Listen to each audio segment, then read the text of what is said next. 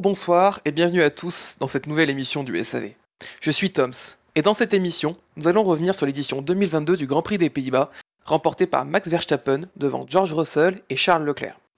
Et pour m'accompagner, j'ai autour de moi la crème de la crème. Ils sont beaux, ils sont forts, ils ne sont surtout pas ternis, ils ont sûrement beaucoup de choses à dire. C'est Fab, Spider et Wiku. Bonsoir messieurs. Bonsoir. Ouais, bonsoir. Messieurs, comment allez-vous? Tout va bien. Ça va. Et toi, Tom Euh, Eh, Écoutez, on va... Ça va, on va faire une émission euh, énergique, concentrée. On va essayer d'être d'être efficace ce soir. Ce serait, euh, ce serait bien, du coup, on va pas trop tergiverser, on va pas perdre, perdre trop de temps. Commence Donc c'est pour ça que je bafouille et qu'on va perdre du temps, exactement. Alors, euh, petite précaution, j'ai eu un, il y a eu un moment tagada, il y a pas longtemps. Donc, euh, si s'il y a des erreurs qui arrivent, elles seront sûrement plus fréquentes ce soir que les autres ce soir. Déjà que c'est compliqué les autres soirs, mais, mais voilà. Euh, bah, très bien, on va, donc euh, je propose, messieurs, qu'on passe directement aux notes de ce, de ce, de ce Grand Prix des Pays-Bas. Et ensuite, vous devrez euh, demander chacun votre tour un petit avis sur, sur ce Grand Prix. Alors, un Grand Prix plutôt bien noté dans l'ensemble, qui est dans la moyenne plutôt haute de, de, de l'année. Benlop a mis un 15, Bilo a mis un 16, euh, un 16 pour lui parce qu'il m'a dit qu'il avait trouvé qu'il y avait du suspense pour la victoire, même avant la neutralisation, grâce à la strat décalée de Mercedes.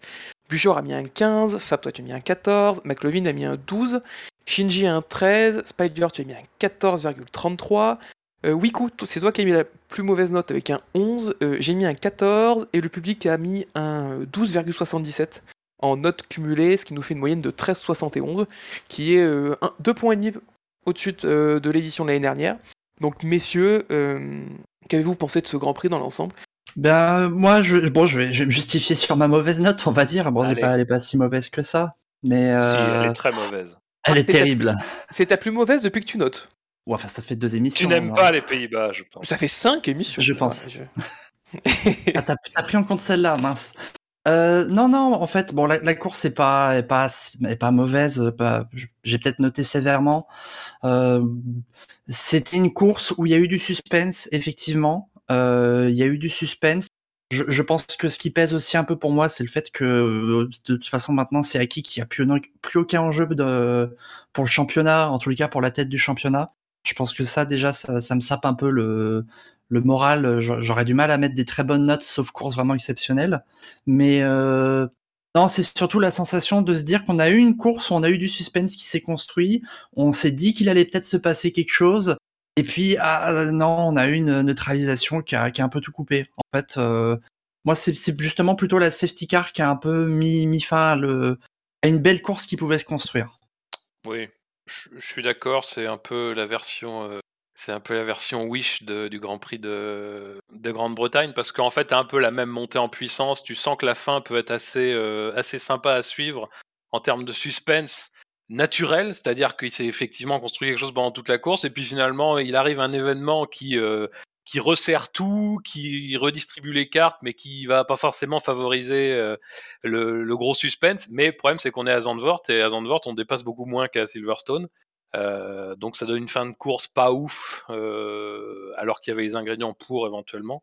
Donc ouais, j'ai mis 14, euh, c'était agréable. C'était pas un Grand Prix désagréable, euh, il, il s'est- il y avait des choses à suivre, mais bon, bah oui, euh, effectivement, le- la fin est un peu frustrante, quoi. On n'a pas le, on n'est pas récompensé de toute cette attente, quoi. Finalement, La- l'attente était quand même intéressante, mais on n'est pas récompensé de, du dénouement stratégique.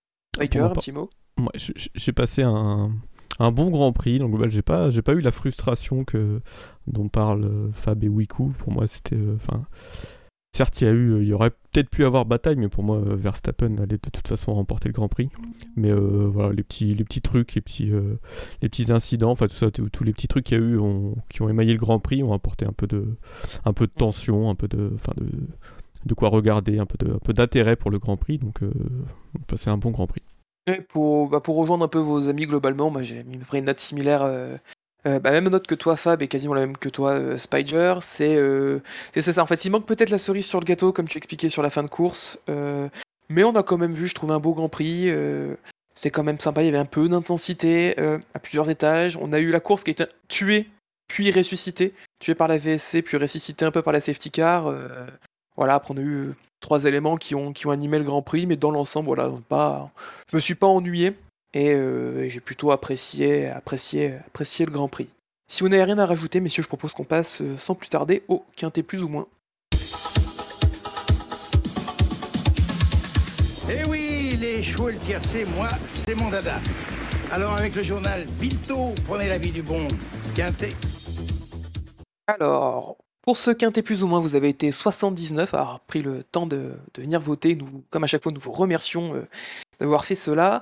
On va directement commencer par le premier du quintet moins ce quintet plus ou moins, euh, l'un des quatre fantastiques, l'homme invisible, la femme ou l'homme ou la femme invisible, la personne invisible de ce Grand Prix, c'est euh, Daniel Ricciardo, qui a sombré au quintet moins comme il a sombré en course, avec un score total de moins 360 points, que des votes négatifs.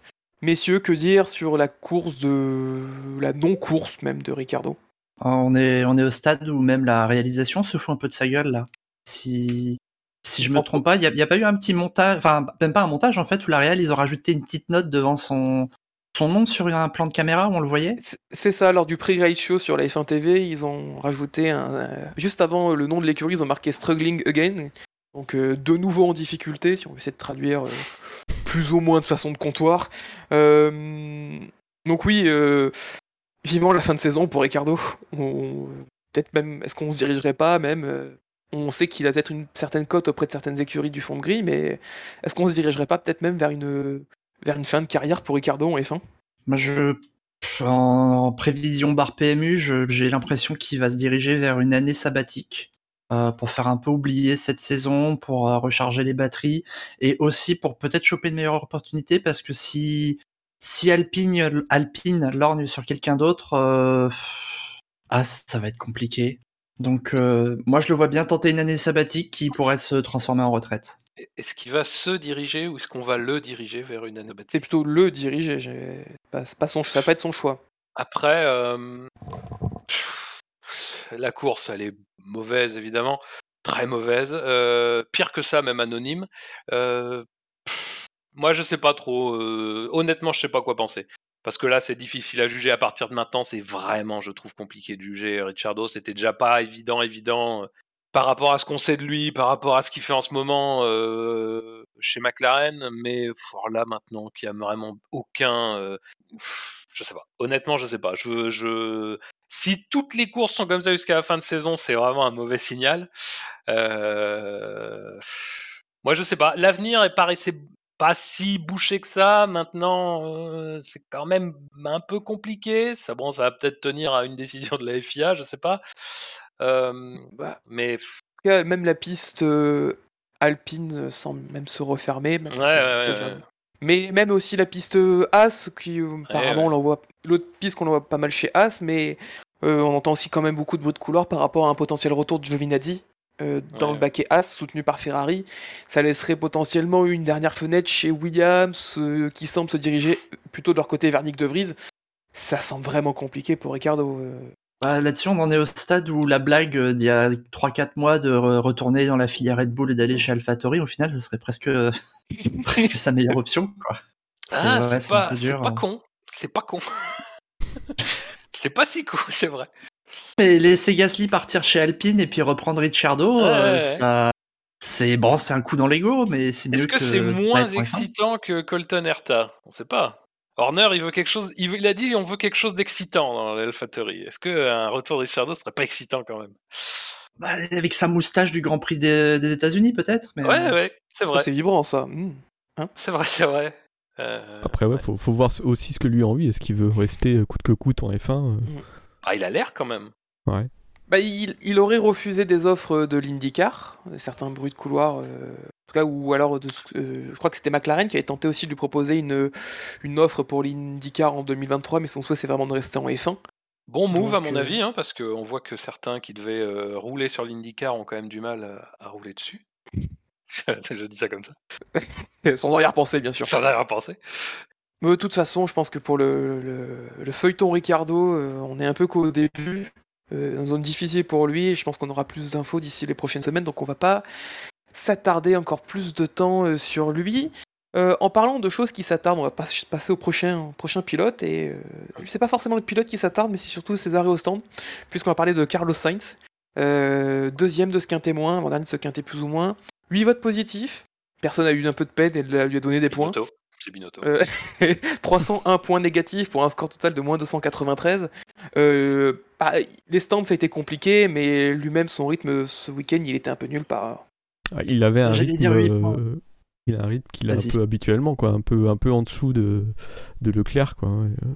Puis là, en plus, il est, il est pas aidé euh, par son stand, donc euh, en plus, ça, ça- ça l'envoie encore plus loin. Et il fait un peu de, même, même, même de le, pour le, la pénalité qu'il prend, effectivement, quand il ressort, euh, il ressort euh, assez loin de, de, de, Alonso qui arrive derrière, mais euh, les stands sont extrêmement serrés ici et bah, il a du mal à ressortir, ce qui fait qu'il bloque Alonso et qu'il se prend sa pénalité. Quoi. Car- Carlos Sainz qui, qui enfin, Carlos Sainz plus son équipe qui vont fournir à eux seuls, je pense, la majorité des discussions du quintémoin parce que, enfin, la course autour de Sainz, bon, lui, lui, il a pas, il a pas un bon rythme et il arrive pas à être au bon endroit au bon moment. Mais le, désastre autour de Ferrari, il y a- rien qui a, bien tourné. Il y a le, il y a le premier arrêt là où ils se disent bon, on va changer que trois roues sur les quatre. Il y a le coup du pistolet qui traîne, euh, qui se fait choper par Perez. Et euh, ça aurait pu être dangereux quoi, la voiture qui roule dessus, qui aurait pu le projeter. Euh, Il y a cet arrêt euh, où il fait une, une unsafe release parce que il voit un. Je, je, enfin, je- j'ai vu qu'il expliquait qu'il y avait un, un technicien de McLaren qui s'était mis sur sa route.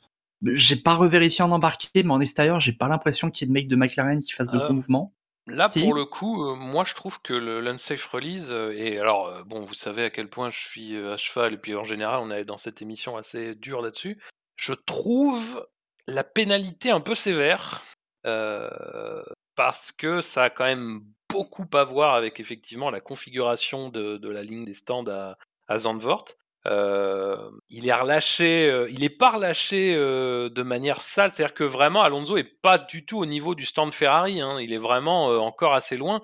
Et c'est effectivement le fait que Sainz doit faire une, un- une manœuvre un peu ample pour justement contourner l'équipe McLaren qui est en train de, d'être rassemblée autour d'une voiture ou qui va se rassembler autour d'une voiture, euh, qui fait que, bah, en fait, quand il doit reprendre la voie rapide dans les stands, bah, il se retrouve euh, vraiment pas à la vitesse normale.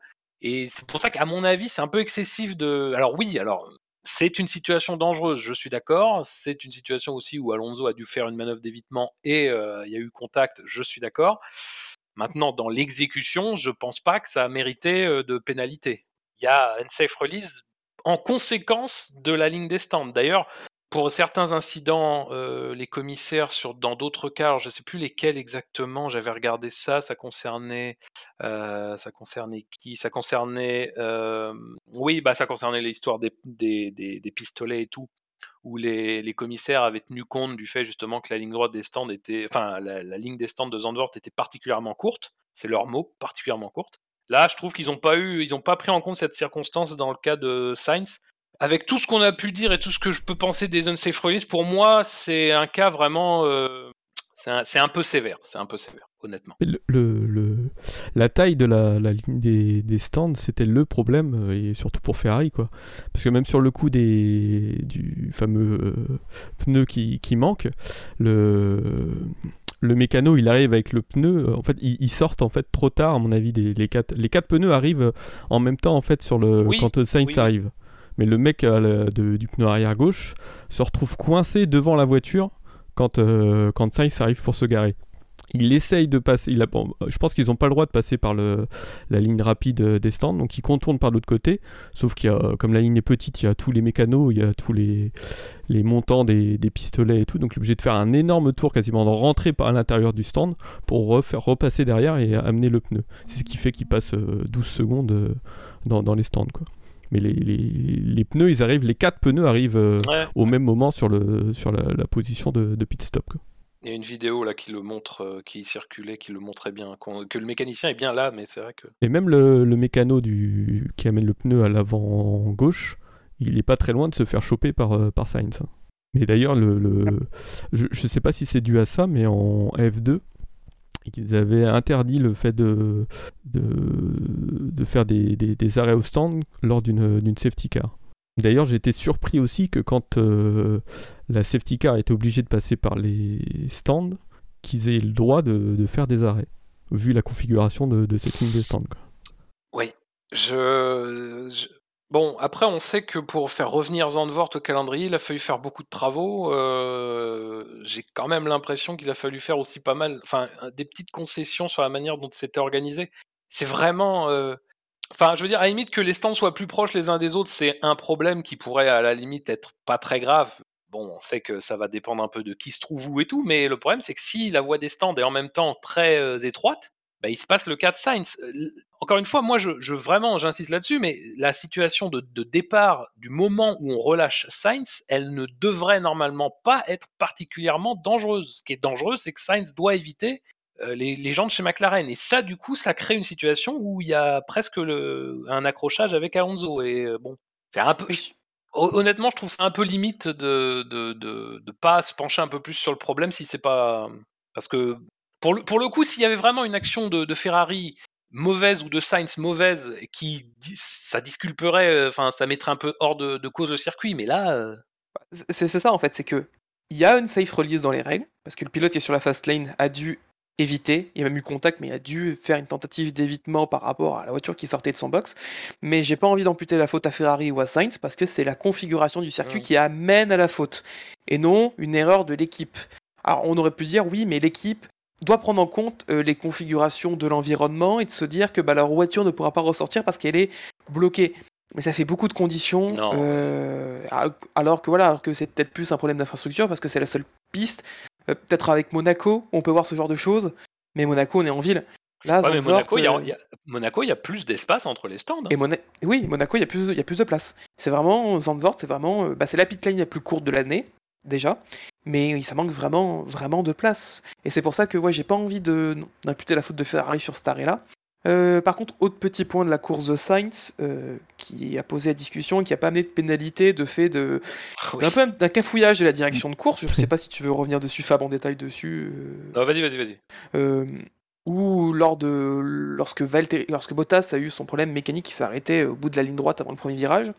Sainz est en train de doubler Ocon, sauf que les drapeaux jaunes étaient agités par des commissaires au moment où ils sont euh, côte à côte, mais que Sainz est encore derrière. Sauf que la direction de course, au lieu de déclencher le drapeau jaune dans le premier secteur où est arrêté Valtteri Bottas, ils ont d'abord déclenché le drapeau jaune dans, dans le secteur 3, chose qu'on a tous vu euh, normalement sur la réalisation euh, sur le flux, parce que les, je rappelle que les drapeaux jaunes et tous les systèmes donc de drapeaux jaunes par secteur sont connectés en direct avec la réalisation. Donc vraiment quand on voit l'info, c'est pas la réalisation qui ajoute manuellement, c'est que c'est vraiment tout est connecté. On a d'abord vu le secteur 3 en drapeau jaune, ce qui faisait que le premier secteur n'était pas sous drapeau jaune, le premier virage était sous drapeau jaune local, agité, mais ça n'a pas été pris en compte bizarrement. Et euh, Sainz a pu terminer sa manœuvre sur Ocon dans une sorte de zone grise une seconde avant que la direction de course se rende compte de son erreur et active aussi le drapeau jaune en plus du secteur 3 dans le secteur 1. Mais alors, euh, là-dessus, il, me semblait que le, les commissaires qui agitaient les drapeaux avaient la priorité sur le reste. Confère euh, l'histoire en 2012 de Vettel qui a dépassé sous drapeau vert agité mais drapeau jaune sur son volant euh, au Brésil.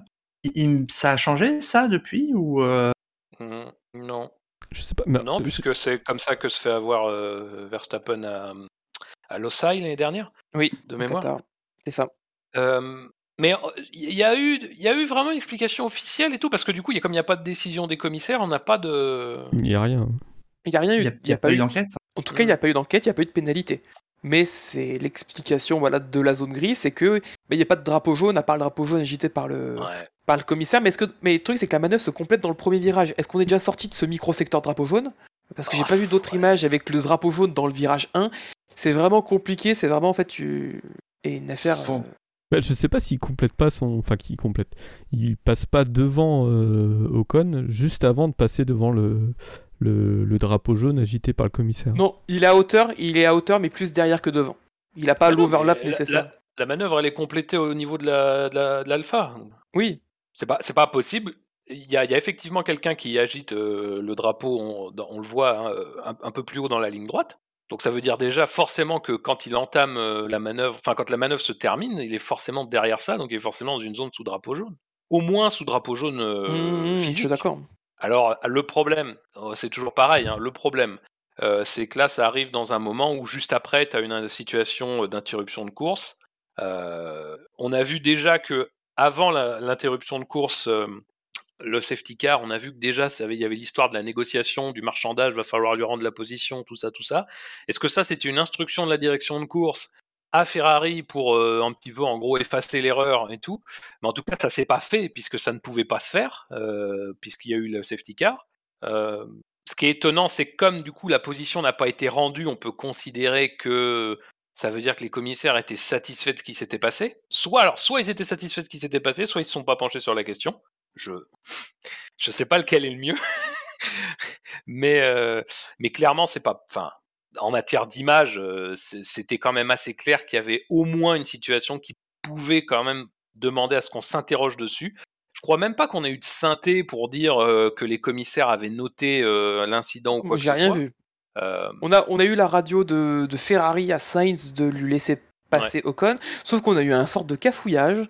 Il y a Ocon, je crois, qui est rentré au stand lorsque la safety car était déployée. Et donc, en fait, euh, Sainz. Euh, La, la t'es safety sûr? Car, est- est- euh, je- il, il est dans la ligne droite. euh, en fait, ils lui disent quelque chose. Enfin, nous, on a le message radio à peu près entre le l'avant-dernier et le dernier virage, je crois. Ouais. Et là, en fait, ils vont tous, ils sont tous dans la ligne droite. Mais le truc, c'est que Sainz, il doit avoir quelque chose comme deux ou trois secondes d'avance déjà. Et surtout, Ocon, lui, derrière, il a Norris et Alonso. Oui. D'ailleurs, d'ailleurs, au premier virage, Ocon surprend un peu Norris et Alonso pile aussi derrière, euh, parce que c'est le moment où la safety car est déployée. Oui, mais euh, je crois que Ocon, donc lorsqu'il il complète son Oui, tour, après, il rentre au stand, oui. il rentre au stand et ensuite, donc ce qui fait que Sainz ne peut pas rendre la position parce que Ocon a disparu. C'est un peu une situation qu'on a eu en, en GT l'année dernière entre Porsche et Ferrari, qui est quand même un peu le fiasco de rendre la position alors que le pilote est rentré au stand. Euh, et du coup, ensuite, bah, Ocon se fait un peu piéger parce qu'il est rentré au stand alors qu'ensuite les voitures passaient au stand et donc ceux qui passaient par une descente ont pu s'arrêter aussi euh, Ouais. Et, a ensuite, il y a l'histoire de l'unsafe release et tout. Quoi. Donc, euh, Oui. bon, euh, il y a un peu l'accumulation de, de choses, euh, mais c'est quand même anormal qu'on n'ait pas euh, une communication. Alors, ça, c'est un truc qu'on pouvait regretter un peu, un peu de Massy, c'est que, mais bon, je pense que maintenant, ils vont plus trop le faire, c'est que des fois, ils faisaient des petites conférences de presse d'après Grand Prix pour essayer d'expliquer un peu ce qui avait pu se passer. Là, dans un cas comme ça, ça serait intéressant de savoir parce que là, du coup, c'est vraiment la responsabilité de la direction de course euh, en fait de, de transmettre ce dossier au commissaire ou pas. Euh, bon, on n'aura pas cette explication, Ouais. mais c'est dommage. Mais quoi qu'il en soit, pour Sainz, en tout cas, ça fait, euh, bah, ça fait une huitième place au final à l'arrivée, à pour euh, deux, deux dixièmes juste devant la neuvième place d'Ocon, donc c'était encore serré avec, la 9, avec les 5 secondes de pénalité qui font mal lorsqu'on a un peloton qui est resserré en fin de course avec une safety car.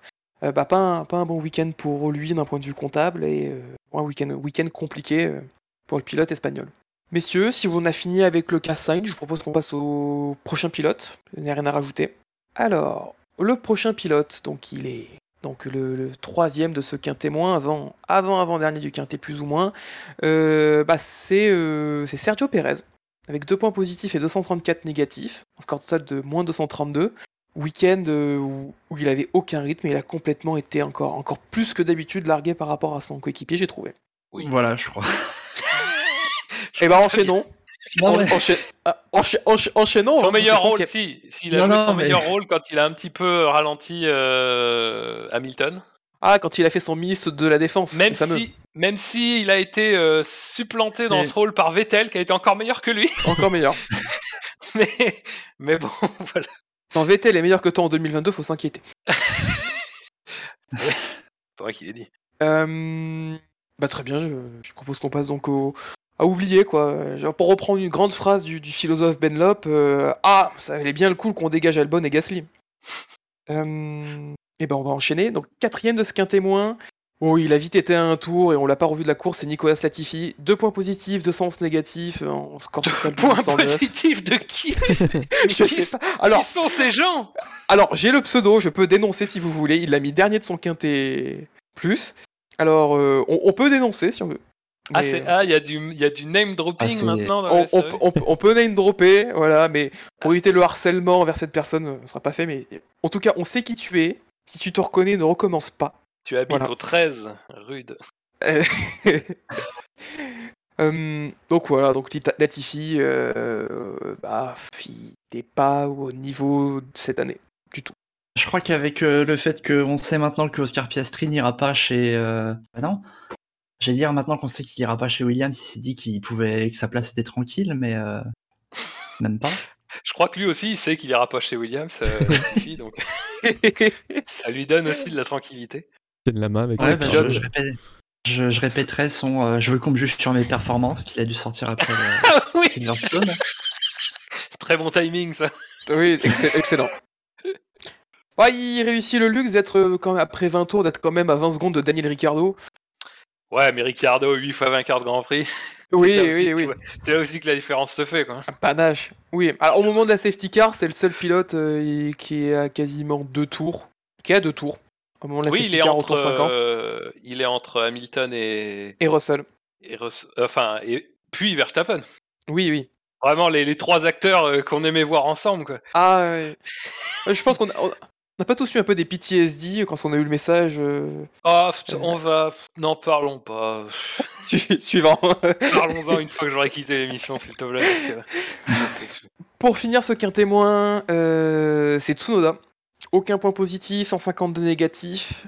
Euh, une situation un peu bizarre. Tsunoda, un moment un peu où on s'est posé beaucoup de questions, c'est un qui veut un peu développer. Ah, il, a, il a vraiment failli passer pour un con quand même, parce que le, Il le pilote qui s'arrête hein. en disant euh, bah non parce que visiblement il y avait un problème après, mais du coup il y a, il y a cette il y a cette phase très étrange du Grand Prix où Tsunoda euh, euh, après un arrêt se gare sur le bord de la piste et dans, dans le style euh, Tsunoda classique engueule son équipe en leur disant une roue est mal vissée, euh, enfin un pneu est mal vissé d'ailleurs je crois qu'il dit. Et euh, bon ce qui est logique d'engueuler son équipe dans cette situation là. Euh, on le voit pas, mais manifestement, il commence à retirer son harnais en se disant voilà, la course elle est finie, euh, je peux pas rentrer. Et là, son équipe le, le, lui, le, reprend par radio, il dit non, non, c'est bon, tu peux rentrer. Et euh, du coup, il repart. Donc manifestement, les roues sont bien vissées, vu que sinon, il n'aurait pas été autorisé à continuer. Et euh, il retourne au stand, euh, ils, ils mettent un petit coup sur le casque, ils changent les roues, ils, ils se mettent à 15 pour essayer de fixer son harnais. Donc là, on comprend qu'il a défait son harnais. Donc, euh, Oui. de toute façon qu'il va, il va avoir des problèmes. Et euh, il repart et il se réarrête immédiatement en disant qu'il a un problème à la roue avant euh, gauche, je crois. Euh, problème qu'il a dû confondre avec une roue mal vissée, du coup, euh, sur, sur l'étape d'avant. Je crois que c'est un problème de différentiel, si j'ai De différentiel, ouais. Il me semble que c'est vrai. Mais euh, ouais, du, du coup, il y a quand même eu cette phase où on s'est dit, enfin, je me suis, en regardant la course, je me suis vraiment dit, non, il a cru que la roue était mal vissée, mais elle l'était pas, quoi. Oui, mais on voit d'ailleurs les, on, on voyait, on voit d'ailleurs quelqu'un sur le, le muret des stands de AlphaTauri qui gueule au micro. euh, il doit lui dire, mais non, mais c'est bon, il y a aucun problème, la voiture marche bien. Euh, ouais, ouais, non, c'était bizarre. Ouais. Enfin, c'était bizarre, mais honnêtement, euh, il y a vraiment pas Voilà. de quoi en faire. euh, Tout un truc, euh, les histoires de théorie du complot, sans déconner. Alors là, en plus, je veux dire, au-delà de, des grands principes euh, qui pourraient dicter le fait qu'on ne fait pas de théorie du complot euh, ou de complot tout court, il y a juste le fait que, bah, si c'était juste pour le faire, pour faire euh, sortir une VSC ou une ESC, bah, c'était très bien. c'était pas la peine de le faire repartir. Je veux dire, c'est, enfin, la, la situation est tellement bête que évidemment, c'est pas un complot. Enfin, c'est, juste une conjonction une- d'événements. euh. C'est ça, une situation de course. euh, Ah non, mais enfin, je veux dire, c'est ça. Enfin, il y a un truc, je comprends pas l'idée du complot. Si, si les gens euh, veulent voir un complot, euh, enfin, il y a vraiment beaucoup plus discret comme ça. hein, il suffisait de ne pas le faire repartir. Enfin, c'est débile. Enfin, je sais pas. C'est, hmm. je sais pas. Euh, De toute façon, il y aurait eu VSC ou SC euh, dans sa première position. hein, donc, Oui, c'est sûr. Que- que- non, mais le truc, c'est c'est- on est tout simplement dans une situation où AlphaTauri n'a pas vu de problème initialement. Ensuite, le pilote leur, leur indique un point, c'est-à-dire les pneus. Donc eux, ils se concentrent sur le problème de, éventuel de pneus, constatent qu'il n'y en a pas. Le pilote revient au stand à basse vitesse parce qu'il s'est détaché. Donc euh, bah, finalement, il n'y a pas vraiment de possibilité de percevoir s'il y a un problème, quoi que ce soit, dans le fonctionnement de la voiture. Il rentre au stand, il règle le problème des harnais. Il règle, il- enfin, je crois qu'ils re- ils remettent des pneus, il me semble. Ouais, il change les même. pneus. Oui. Et ensuite, bah, ils le font repartir, et c'est là qu'en en essayant de reprendre de la vitesse de course normale, il se rend compte qu'il y a vraiment un problème euh, sur la voiture. Et là, on lui dit de s'arrêter. Honnêtement, je vois pas très bien. Oui, il n'y a pas de complot. On a vu des temps choses plus étonnantes. hein. Eh bah très bien, je pense qu'on peut, on peut conclure le, le quin témoin du coup, sur, ce, sur ces paroles de pas de complot. Euh, on va directement passer au quintémou. Je vais vous mettre le, Quintemou dans le chat interne. Je précise bien l'endroit. Euh, alors, en 15e position, c'est Magnussen. 14 Vettel, 13 Schumacher. Donc les deux, se- comme en course, ne se lâchent pas. Joe 12e, Gasly 11, Bottas 10, Albon 9, Stroll 8, Norris 7 et euh, Ocon 6. Hum, Mes- Magnussen messieurs. qui était, en, qui était en mode sans dégâts dans, le dans les premiers tours, puisqu'il a pu faire sa petite sortie Ah oui. de piste, aller, aller taper le mur et repartir tranquillement. Chapeau à lui d'avoir corrigé pour qu'elle tape pile poil avec l'angle pour pas que ça casse. Ah ouais, tu, tu, tu mets ça sur euh, les skills euh, Ouais, un peu de skills, un peu de chat, skills beaucoup de chat, quoi. mais Moi, je, ça semblait contrôlé. D'accord. je, moi, j'aurais mis ça sur le gros travail de développement de Mick Schumacher sur la résistance de la voiture. C'est vrai aussi.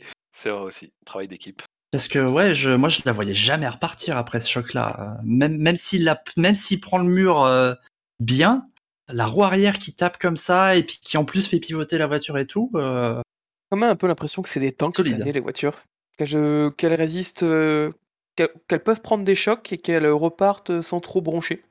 Ouais. Bon, sauf si on s'appelle Mick Schumacher, bien sûr. Euh, des pilotes qui vous inspirent dans ce quintet mou, qui est très mou pour l'occasion. euh, la petite euh, la petite sponsor canne blanche de Vettel à la Ah, sortie putain. des stands. Ah ouais. Faut, faut, faut, Qui- faut partir, qui- monsieur. alors qui euh, qui gêne beaucoup Hamilton euh, au point où on se dit que mince Perez va le repasser quoi. Et, et là on se dit vraiment qu'il il a pas de bol euh, Hamilton parce que enfin je je pense pas que Vettel ait de ressentiment vis-à-vis de Lewis au point de le bloquer volontairement. Et, et le pire c'est que dans la première phase, j'ai vraiment l'impression que Vettel, il, il ralentit, il se dit il va passer à côté, et qu'en fait Hamilton, il a déjà emboîté derrière lui et que et qu'il peut plus rien faire parce que au début, quand Hamilton revient en contact derrière Vettel, Vettel, il est à l'arrêt quoi. Ouais, ouais, je Bah, pense aussi. dans, dans- dans le T3, on a l'impression que Vettel veut laisser, veut que Hamilton s'infiltre à l'intérieur, sauf que non, la trajectoire à l'extérieur et c'était à Vettel de faire l'effort de se mettre à l'intérieur pour laisser passer. Je crois que Vettel, Et, en euh, fait, il se rend pas compte que euh, Hamilton, il est poursuivi. Et que c'est pour ça qu'en fait, Hamilton, il peut pas euh, faire euh, exactement tout ce qu'il veut, en fait. Et, et quand, à la sortie du virage 3, je pense qu'il a vu dans son rétroviseur Perez, puisqu'ils sont. Enfin, Hamilton et Perez se retrouvent côte à côte à ce moment-là. Il s'est dit, oh putain Mm. Sauf- Sauf que, sauf que de la sortie du 3 jusqu'au après le virage 7 voire 8, c'est impossible de laisser passer tellement c'est Oui, oui. monoligne. D'ailleurs, Perez essaie de se mettre sur une trajectoire un peu étonnante pour euh, attaquer Hamilton. Et immédiatement, euh, une grande fumée orange euh, de débris se lève, donc ça l'a incité à ne pas le faire. Mais ouais, Vettel, bah, c'est maladroit. Ouais, La pénalité est méritée. Oui, parce qu'il est indéniable, il, il bloque. Mais Oui, bon, bon. c'est pas volontaire. On sent... Ou alors, euh, si c'est Non, volontaire. non, c'est- bah, oh, de toute façon, en général, Qu'est-ce que tu caches derrière ce sourire, volontaire. Sébastien c'est pas volontaire, non, mais bon. C'est jamais volontaire une gêne, mais euh, ouais. Bah, c'est-à-dire que dans, dans cette séquence de la course, mine de rien, ça aurait pu être. euh, Ça aurait pu être décisif parce que en fonction Ouais. de la stratégie, euh, là sur la manœuvre, euh, rien que par le, sans compter la, la défense de Perez qui fait perdre du temps à Hamilton, Vettel fait quasiment perdre 2 secondes et demie, 3 Mhm. secondes à Hamilton en un secteur, un secteur et demi. Donc euh, ça aurait pu avoir euh, un côté décisif euh, dans des conditions où on n'aurait pas, si on pas eu de safety car ou de VSC, ces 3 secondes là. Mais, mais oui, donc je disais moment maladroit. Par contre, moment pas maladroit qui implique Vettel et Schumacher, c'est leur belle bataille en début de course dans le stadium où quand, bizarrement, quand, quand les pilotes se laissent de la place parce qu'il y a une voiture à, à leur gauche ou à leur droite, et ben on a une, une belle bataille. Je suis choqué, vraiment, je, je, je m'attendais pas à ça. Waouh Je deviens fou. On n'est pas obligé de tasser les gens dehors pour voir de la course automobile? Waouh Ouais, mais t'es pas dans le vent, toi. Oui, c'est ça. Je suis, je, suis- je suis gara- je suis garado, c'est pour ça que je comprends pas. T'es Garato, c'est ça. D'ailleurs, ça me fait penser juste, euh, je reviens sur Tsunoda, mais il- apparemment, il aura euh, donc plus 10 places de pénalité là, à Monza. C'est ça pour que- ah, cumuler les réprimandes. c'est c'est réprimande. Oui, c'était sa douzième réprimande. non, c'était la cinquième. Euh, c'était la cinquième de l'année. C'est pour ça qu'il prend 10 places, hein, c'est pas pour euh, la- l'histoire de la ceinture. C'est bien parce que. Non, il la a- ceinture, il prend, il prend une pénalité. Il prend une pénalité aussi pour la ceinture, non? Euh, non, non, c'est Même réprimande. pas. C'est ouais. Enfin, c'est une, c'est une pénalité. C'est un cinquième de, de pénalité de 10 places. Mais oui, euh, la, la bataille, euh, pardon, d'avoir euh, d'être reparti en arrière, mais la bataille Schumacher-Vettel, c'est vrai qu'on l'a, on l'a revue, je crois, en caméra embarquée. euh, et c'était, elle était sympa, effectivement, et respectueuse. Dans le quintet mou qui vous inspire On peut passer au quintet plus. Bah, Stroll, bon week-end, très bon. Enfin, Oui. Plutôt Solide. excellent. Enfin, disons par rapport à Vettel, euh, très bon week-end. Euh, après, c'est seulement, je crois, son cinquième point de la saison. C'est vraiment pas. C'est ça, il, il repasse juste devant Albon au championnat. Ocon aussi, départ, juste départ très solide d'Ocon, qui est pas Oui. favorisé ensuite dans, le ch- dans la stratégie, euh, qui, qui, qui dure assez longtemps sur ses pneus de départ qui étaient les softs ou les médiums. j'ai un- Je crois que c'était les softs. Les avant de mettre les, les durs, et euh, sauf que les durs marchaient très bien, et Alonso a pu l'overcut, il s'est retrouvé derrière Fernando, et il n'a pas pu, pas pu ensuite derrière reprendre l'avantage sur son coéquipier. Il y, a- il y a combien d'écart entre les deux arrêts de- d'Alonso et d'Ocon? Alors, je vais essayer de te dire ça. Alonso s'arrête au tour 12, Ocon s'arrête au tour 18. Il y a 6 tours d'écart. Ah oui. Ouais, mais alors. Et, et sur au la même moment. stratégie après? Euh, oui, enfin, Ah ouais, c'est la même stratégie, sauf que Alonso a remis. euh, euh, Alonso a fait un arrêt en plus, c'est-à-dire qu'Ocon était devant lui en piste. C'est pour ça qu'on a vu Sainz, euh, on s'est vu la séquence Mhm. avec Ocon, puis Norris, puis Alonso, euh, lorsqu'il y a eu cet entassement. En fait, je pense que Ocon était sur un one-stop, Alonso sur un deux-stop, mais le deux-stop était marchait mieux avec les, les durs qui marchaient bien pour, euh, pour le coup pour Alonso. Mhm. Deux stops aidés par la première VSC, précise. Oui, oui, oui, oui. oui. Ouais. Ouais, effectivement, très bon départ d'Ocon. C'est vrai qu'il a. Il y a une trois positions. Il, en fait, il fait la différence dans le troisième virage. C'est le seul pilote qui prend la bonne décision de ne pas les jeter à l'intérieur et de prendre toute la trajectoire extérieure. Et il enroule deux pilotes comme ça. Euh, les deux AlphaTauri, justement, qu'il enroule comme ça. Et euh, il ressort avec beaucoup de vitesse. Et ce qui lui permet aussi de- de- d'avoir Schumacher à la sortie. Donc euh, je, vais, je vais noter son départ et en tant que point fort de sa course. Ensuite, derrière, il n'a pas, été- pas eu beaucoup de chance sur la stratégie, mais, euh, mais quand même un bon week-end de sa part. Messieurs, avant qu'on passe au Quintet Plus, est-ce que vous voulez ajouter un plus 1 ou un moins 1 à un pilote ce week-end? Du, du Quintet mou et du Quintet moins Hmm, Non. Euh, je vois pas grand chose. Je, je on va peut-être pas sanctifier Latifi d'un moins 1 pour l'ensemble de son œuvre, mais euh, On aurait si, pu mettre si on un- ça serait pour lui. Ouais, Latifi, Ricardo, mais bon, ne tirons Ouais. pas sur les ambulances. Moi, j'avoue, je, si, si je devais, si on me forçait, si on me mettait un revolver sur la tempe, je, ça serait Ricciardo. Mais je, personne n'est ici, il n'y a même pas de perruche, donc euh, Sacré perruche. sacré. Eh bah sur ce, on va passer directement au Quintet Plus. Il est cinquième du Quintet Plus, il est troisième du Grand Prix, c'est Charles Leclerc. 117 points positifs, 21 négatifs, un score total de 96. Euh, week-end presque, bah, il a fait au mieux avec ce qu'il avait, on a l'impression, ça veut dire pas grand-chose. Pour se battre pour la victoire en tout. Bah, C'était un peu la surprise de la course parce qu'après les qualifs, euh, lui c'était un peu raté et on sentait que sinon il pouvait avoir la pole. Et on se disait ouais les Ferrari vont être plus rapides. Enfin euh, Verstappen il a fait la pole mais les Ferrari sont plus rapides. euh, ça va être intéressant demain. Ils vont avoir le rythme. Comment ils vont gâcher ça? Et au final ils ont pas besoin de le gâcher parce que ça ça roulait pas. Ça ça roulait pas. euh, il était pas si loin de Verstappen dans le premier relais. Et je pense que Verstappen, il a dû mettre à profit le fait que lui, ses tendres étaient neufs. Mais après, euh, après le premier arrêt, euh, on l'a, on l'a plus revu. Il a subi la course et il était euh, vraiment pas du tout en position de pouvoir faire grand chose contre les Mercedes en réalité. Je, je, honnêtement, je pense que ça aurait été très difficile pour lui de, de gagner une place autrement que comme ça s'est passé, quoi. Donc, euh, Ouais, parce que même euh, sur un Grand Prix qui se, qui se déroule sans, sans, sans VSC, sans SC, je pense qu'il finit logiquement derrière les Mercedes. ouais. C'est effectivement bizarre, parce que c'est- la, la Ferrari qui avait l'air d'être la plus rapide en, en qualification, et en course, euh, il n'y avait pas de rythme du tout.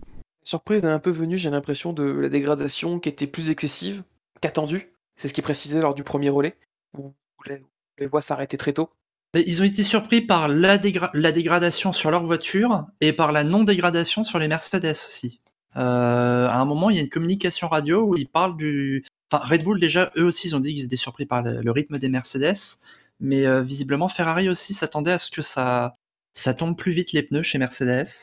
Et euh, une fois que le, one stop était plus ou moins. euh, Enfin, le. Pardon, mais le, relais médium dur était. enclenché chez Mercedes, c'était fini pour, pour, pour Leclerc.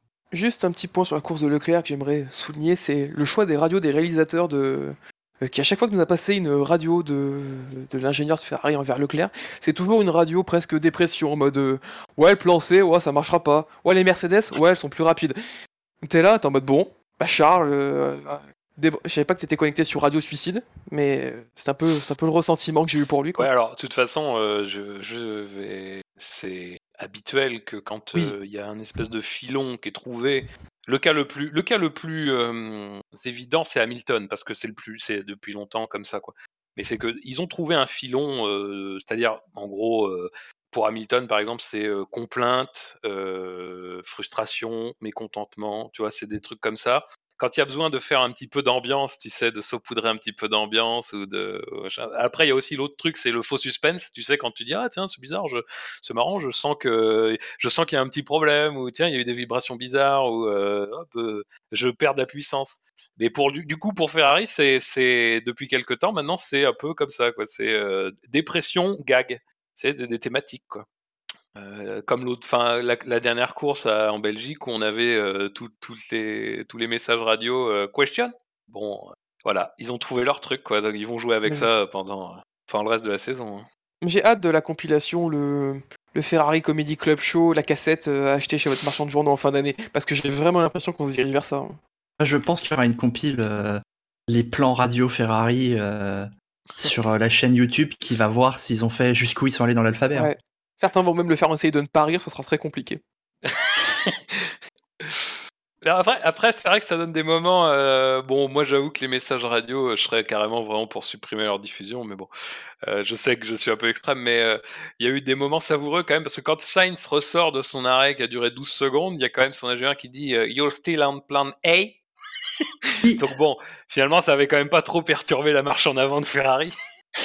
Ouais, c'est c'est dire la tristesse quand même, quoi. Le mec il perd 12 secondes et puis non, non, c'est bon, c'est le même. C'est temps. bon, c'est on le garde. Il n'y a pas de raison. Moi, je, moi je, euh, honnêtement, je me suis dit qu'ils étaient en train d'essayer de le stimuler un peu, euh, Leclerc, pour pas qu'il s'entende, quoi. Genre, euh, alors le plan, ce n'est pas le plan A ni le plan C. Si on est à un tour impair, ça sera peut-être le plan E, sauf si c'est le plan D. Je me suis dit que le pauvre, en fait, ils étaient en Mm. train de, de le garder éveillé, quoi. Mais euh, Ok Charles, question. C'est quoi la lettre entre A et C?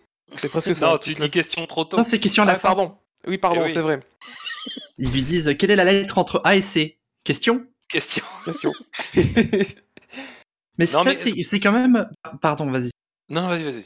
c'est quand même le enfin on, on en parlait un peu de la rigidité euh, sur le sur les choix stratégiques de Ferrari etc avant le, le, le pire c'est que on sent quand même que il y a une réflexion il y a des processus il y a des procédés qui sont appliqués quoi. Quand ils posent une question ils précisent que c'est une question ils ont des plans numérotés avec des lettres etc mais c'est c'est juste que ça ça a pas l'air de marcher en fait. Donc euh, il y a en fin de course il y a enfin après le Grand Prix il y a il y a Rosberg qui a, qui a tiré à boulet rouge sur Ferrari en disant euh, c'est une équipe de Formule 3.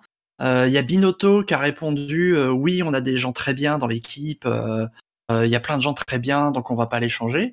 Bon, je, je suis pas sûr que le propos de Rosberg était de changer les, jeux, enfin, les, petites mains chez Ferrari. Je pense que ça vise plutôt Binotto et les autres. Mais c'est aussi la preuve qu'il y a, une espèce de, savoir-faire d'architecture à laquelle ils s'attachent et ils veulent pas en changer. Et cette année, ça semble quand même leur donner tort de pas vouloir changer de, leurs approches et protocoles euh, habituels. c'est surtout que euh, veulent pas changer, mais surtout voilà, c'est quand il y a un peu des périodes de crise, de mini-crise, qu'on aurait pu considérer à certains passages avec Ferrari, qu'on pourrait même considérer cette saison avec Ferrari au niveau de la stratégie. Bah, dans une écurie compétente, normalement, il y a toujours hein, tout de suite une, une remise en question. Si on prend rien que les deux concurrents directs, Red Bull et Mercedes, c'est les rois de la remise en question. Dès qu'il y a quelque chose qui loupe, bah, généralement, ils font en sorte que ça se loupe pas derrière. Chez Ferrari, bah, ils envoient comment ils peuvent en faire une série comique. C'est ça le truc, c'est que bah, on a l'impression qu'il n'y a pas de remise en question. Et c'est quelque chose qu'on répète depuis plusieurs émissions, mais il n'y a rien qui bouge. Et euh, à moins qu'il y ait un tremblement de terre, euh, quelque chose qui, qui secoue euh, un peu hiérarchique, ça va même de, de plus haut, des instances plus hautes de, de l'équipe et même de la marque Ferrari, bah, on n'a pas l'impression que ça a changé non plus. Est-ce que, petit- petite question à la con, mais un, un bon tremblement de terre, ça serait pas d'avoir de se prendre une branlée à Monza? Ça peut l'être. Bah, euh, c'est-à-dire que je veux pas décourager les tifosi, mais euh, Ça va être le cas. On est, on est plus proche de ça qu'autre à chose. mon euh, sur le avis, papier. euh, Vu je ce qu'on a pense vu qu'il à va Spa, falloir se euh, préparer. Oui, oui, bah oui. Après, Ouais. après, ils aiment bien, euh, dans les saisons pourries, euh, sauver la saison en gagnant à Monza aussi. Donc, euh, Et, et, attendez, ils ont fait du teasing avec des photos Eh. en noir et blanc aujourd'hui sur Instagram.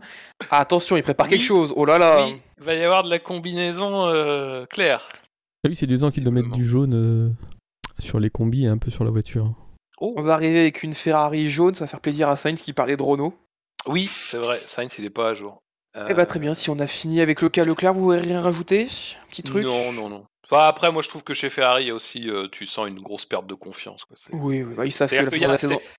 Ouais, non, mais j'ai- en fait, ils attaquent les saisons, euh, ça va, ça se passe bien, il n'y a pas tellement de problèmes. Puis alors, ça, en fait, c'est progressivement, ça se délite, ça se délite. Il y a, y a une pierre qui s'effondre et puis un tout. Et là, tu as l'impression qu'en fait, euh, il n'y a plus de confiance nulle part euh, et que le moindre problème qui serait chez quelqu'un d'autre passerait peut-être par une perte de deux secondes, tu vois, de pas grand-chose, bah, chez eux, ça se, démultiplie. Après, je, je veux pas euh, rallonger le débat inutilement, mais enfin, le truc, c'est que je pense que chez Binotto, il y a aussi ce sentiment qui peut être vu légitime, c'est-à-dire que tu as, tu t'as quand même pris l'équipe dans une situation où c'était pas une équipe capable de gagner, c'était pas une équipe capable de se battre pour le titre, et tu as quand même bien négocié sur le plan de la, voiture, sur le plan du travail qui a été fait autour de ça, euh, la réglementation 2022. Alors après, on peut discuter encore une fois de qu'est-ce qu'ils en ont fait de ce bon virage pris pour la réglementation 2022. Mais je pense que, euh, sans, sans le défendre et sans dire que c'est bien, parce que, enfin, non. dire non, là c'est pas possible de, de bazarder autant de points, c'est pas possible de bazarder autant de, bons résultats euh, sur de la mauvaise exécution. Euh, mais je pense qu'il y a ça aussi euh, de la part de Binotto qui veut un petit peu essayer de protéger ce qui a été bien fait en, en minorant, ce qui est sans doute pas la meilleure façon de faire. C'est-à-dire que c'est bien de, de constater ce qu'on a bien fait, mais le problème, c'est aussi bien de constater qu'on n'arrive pas à en tirer les choses. Moi, je sais pas à quel point sa communication externe est le reflet de sa, euh, de, son travail en interne. J'ai le pressentiment qu'il euh, qu'il est pas très différent en externe et en interne, mais bon, à un moment donné, euh, il y a à minima des, des procédures à quand même revoir euh, de manière euh, claire, quoi. Je veux dire, tout le monde est travaille pas à la perfection. Red Bull, même si en ce moment ils ont le vent en poupe et beaucoup de choses leur réussissent, tout n'est pas bien fait. Ne serait-ce que quand tu regardes la différence entre les deux voitures, quand même, parce que c'est quand même, enfin, c'est quand même un problème qu'il y ait une telle différence entre les deux voitures. Donc dans l'exécution, tout n'est pas parfait. Euh, maintenant, chez Ferrari, euh, le problème c'est que ça se délite, quoi. C'est-à-dire qu'il n'y a pas de base. euh, tu, sens qu'en fait la base a tremblé et qu'ils n'arrivent plus du tout à remettre les choses d'aplomb. Moi, je, je suis pas tout à fait d'accord sur cette euh, la, la partie. euh, il a repris une équipe qui pouvait pas gagner, enfin qui avait qui arrivait pas à gagner, parce que le, Ouais, non, le moment où il, il, il découpille, c'est 2018 quand même. hein. Oui, oui, non, non, mais le, le disons qu'il C'est, arrive à euh, être stable aux avant-postes, c'est plutôt ça que je voulais.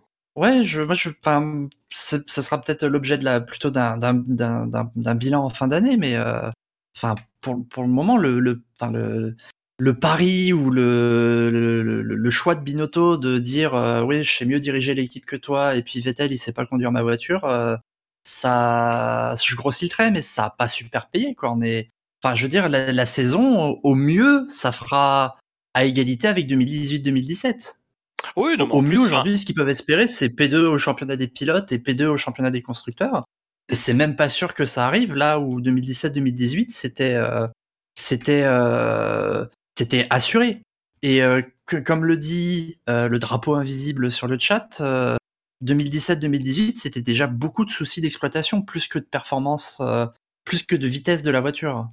Après, moi, je trouve que cet échec, l'échec de 2022, est bien, bien, bien plus cuisant que les échecs de 2017-2018, parce que 2017-2018, ça tient quand même un moment. C'est quand même un challenge de Mercedes qui, se tient sur la, distance, jusqu'à un point où les choses, par contre, quand elles commencent à s'effondrer, s'effondrent de manière inéluctable. Mais disons que tu es à peu près sur, une année où tu as la même pression, c'est-à-dire que tu, te bats contre une écurie qui, sort du- d'un titre ou quoi que ce soit, mais en tout cas qui est établie comme la référence. Euh, dans le cas, en plus, dans le cas de Mercedes, euh, dans le cas de l'affrontement contre Mercedes, je pense que globalement les Mercedes étaient meilleurs, donc c'est encore euh, dire un step au-dessus sur le plan sportif. Mais moi, j'ai quand même pas le sentiment que, c'est, que ça a été aussi. en fait, que ça a été aussi palpable que ça n'allait pas. Ça c'est allé bien en 2017-2018. En gros, alors après, je dis pas qu'il y a, il y a pas eu des épisodes difficiles. Mais est-ce que la 2017-2018, c'est aussi une copie parfaite rendue par Mercedes? Non. Je veux dire, c'est. Bon, faut, faut resituer dans le contexte. Mais disons que tu avais quand même le sentiment que jusqu'à un certain point, on était sur quelque chose de crédible. Là, au printemps, on était quasiment certain que ça n'allait pas s'arranger, quoi. Avec une voiture qui, là pour le coup, je pense qu'on est, on peut être d'accord sur le fait que, allez, disons, on va peut-être pas compter les deux derniers grands prix parce que voilà, mais qui était quand même au moins, qui faisait au moins jeu égal avec la, Red Bull. Ah oui, je, pense je, pense qu'ils sont arrivés avec la meilleure et enfin en, plus, ils, ont eu une bonne cagade du côté de Red Bull qui a trois moteurs qui ont explosé en, plus, en plus. au début de saison. Donc je je, dis pas qu'ils devraient être en tête largement, mais euh, ouais, là ils, ont eu un petit coup de pouce au début de saison avec les problèmes de Red Bull. Et euh, ouais, comme tu dis, pour, pour moi la, défaite elle est encore plus grande cette année. Bah, les, et ça, les, coups des moteurs Red Bull, il a été, euh, il était identique chez Ferrari après quoi. Donc sur ce point-là, ça, ça s'égalise ils ont été autant impactés, voire peut-être un peu plus euh, niveau, niveau problème de fiabilité que, Red Bull. Oui, oui, mais enfin, justement, en 2017-2018, euh, je pense que Vettel et Arriva Bene, ils auraient bien pris le cadeau de trois moteurs Mercedes qui explosent, quoi. Donc, moi, je, enfin, je, ouais, je, faut, attendre la fin d'année, mais pour moi, c'est. J'attendrai comme la fin de la saison pour voir exactement. Euh, est-ce que c'est sur une pente complètement descendante sur laquelle ils sont, ou est-ce que voilà, c'est des faits de d'effet de circuit qui fait que la voiture marche pas et que bah, ça ira peut-être mieux après. Euh. Hum. Bon, peut-être pas à Monza, mais oui, dans, oui, les, circuits, euh, les, circuits, qui restent. Quoi. Mais, c'est, mais au-delà de ça, après, c'est l'impression dégagée, euh, mais ça peut, ça peut se retourner, évidemment. Mais en fait, c'est, le sentiment que c'est assez profond. c'est-à-dire que c'est pas simplement genre des petits trucs à la surface, ça peut arriver de la malchance, ça peut arriver des coups de moins bien, mais Là, ce qu'on a l'impression, c'est que ça, ça a un peu l'effet boule de neige. Quoi. Ça a commencé par des erreurs bon, qui, qui coûtaient des points, mais bon, qui étaient, disons, sporadiques à quasiment maintenant une par Grand Prix et une communication qui, au début, quand tu as des trucs qui se produisent ça et là, tu peux te dire c'est une communication de protection et tout, mais là maintenant ça se retourne complètement contre Ferrari. et on sait bien que chez Ferrari, la, la pression extérieure, notamment de la presse aussi, c'est un facteur à prendre en compte. Je veux juste rebondir sur quelque chose que dit Tip dans le chat. Il dit que la gestion de course n'était pas à ce point merdique l'année dernière. Alors, je vais pas. Euh, honnêtement, je me souviens pas de tout, mais il y a aussi un facteur, c'est qu'ils ne jouaient pas le titre, quoi. Et que mine de rien, euh, déjà un, ça fait que quand tu fais des erreurs, elles sont pas forcément beaucoup euh, perçues, et deux, ça t'enlève beaucoup de pression. je me rappelle les dernières, on déconnait sur la fin d'année parce que Ferrari à un moment donné avait fait un double arrêt et avait l'avait bien exécuté. on en déconnait, on disait bah, putain Ferrari, on sent qu'ils sont, on sent qu'ils travaillent. on déconnait à moitié d'ailleurs, on, on, sent qu'ils travaillent, on sent qu'ils reprennent confiance et ils sont en confiance pour l'année prochaine. Euh, je pense que ça résume un peu ça. C'est pas seulement euh, une question de, c'est pas seulement une question de, mauvaise exécution, de mauvaise organisation, tout ça. C'est plus profond. C'est-à-dire que dès que ça vacille, euh, ça, peine à se récupérer. Et ça, effectivement, c'est pas quelque chose de nouveau. Même si 2017-2018, je considère que c'est des échecs moindres dans, l'esprit, c'est quand même à peu près le même schéma sur une période de temps un peu plus courte, dans une période un peu tardive, plus tardive de l'année. Euh, mais c'est à peu près le même schéma, c'est-à-dire qu'on ne récupère pas quelque chose qui se passe mal, quoi. Ça ne fait qu'empirer. Euh, et ça, euh, je sais pas comment tu corriges ça, enfin, à, moins de revoir un certain nombre de choses en profondeur, quoi. Binotto a souvent dit, notamment en 2019-2020, que c'était qu'on faisait face à une équipe Ferrari jeune dans le personnel qui était, qui était en place, notamment parce que c'était beaucoup de gens qui étaient issus de la promotion interne. Le, je, moi, je disais, enfin, quand il disait ça, c'était un peu l'histoire de dire oui, donc faut pas attendre de, hum, faut pas attendre de nous, faut pas espérer de nous beaucoup parce qu'on est une équipe jeune. Moi, à l'époque, je disais ouais, enfin, c'est quand même un peu, c'est quand même un peu limite quand elle est quand, quand le nom de Ferrari, quand elle le prestige, quand elle les moyens de Ferrari d'avoir ce type de discours. Honnêtement, aujourd'hui, il avait peut-être raison, mais alors du coup, ça veut dire qu'il n'a pas vraiment tiré les conséquences, quoi. Parce qu'il n'a pas mis en place des, procédures, des structures qui permettent d'accompagner une équipe jeune euh, dans la, vers la, la réussite, quoi. Enfin, moi, c'est l'impression que ça donne, quoi. Je... Bah, surtout en plus après euh, trois années où il joue pas le titre et trois années où on nous parle de reconstruction, quoi. Ouais, c'est ça, c'est ça. ils, ils sortent pas lessivés d'une année où ils ont lutté jusqu'à Ouais. la dernière course et ils sont fait piéger quoi. C'est il y a 2019 où euh, bon là il y a eu une euh, il y a eu un pic de puissance au milieu de l'année pour des raisons obscures. Mais euh, 2019, ça a été très clair qu'ils joueraient pas le titre très vite. Et puis de toute façon, euh, les pilotes se mettaient sur la gueule. Et 2020-2021, ils étaient complètement hors course. C'est dommage de pas avoir réglé les soucis opérationnels et, euh, euh, structuraux pendant, pendant cette période-là. Messieurs, on termine avec le chapitre Ferrari. Si vous, voulez rajouter une dernière petit... un dernier petit point pour la route, eh ben enchaînons. Enchaînons avec le quatrième de ce Quintet Plus. Et, euh, 206 points positifs, 12 points négatifs, un score total de 194 et 7 places gagnées en course. C'est c'est Alonso qui partait 13 et qui termine 6 grâce à la pénalité de... Encore une place de gagner grâce à une pénalité d'une Ferrari. Yes. Un mot sur sa course.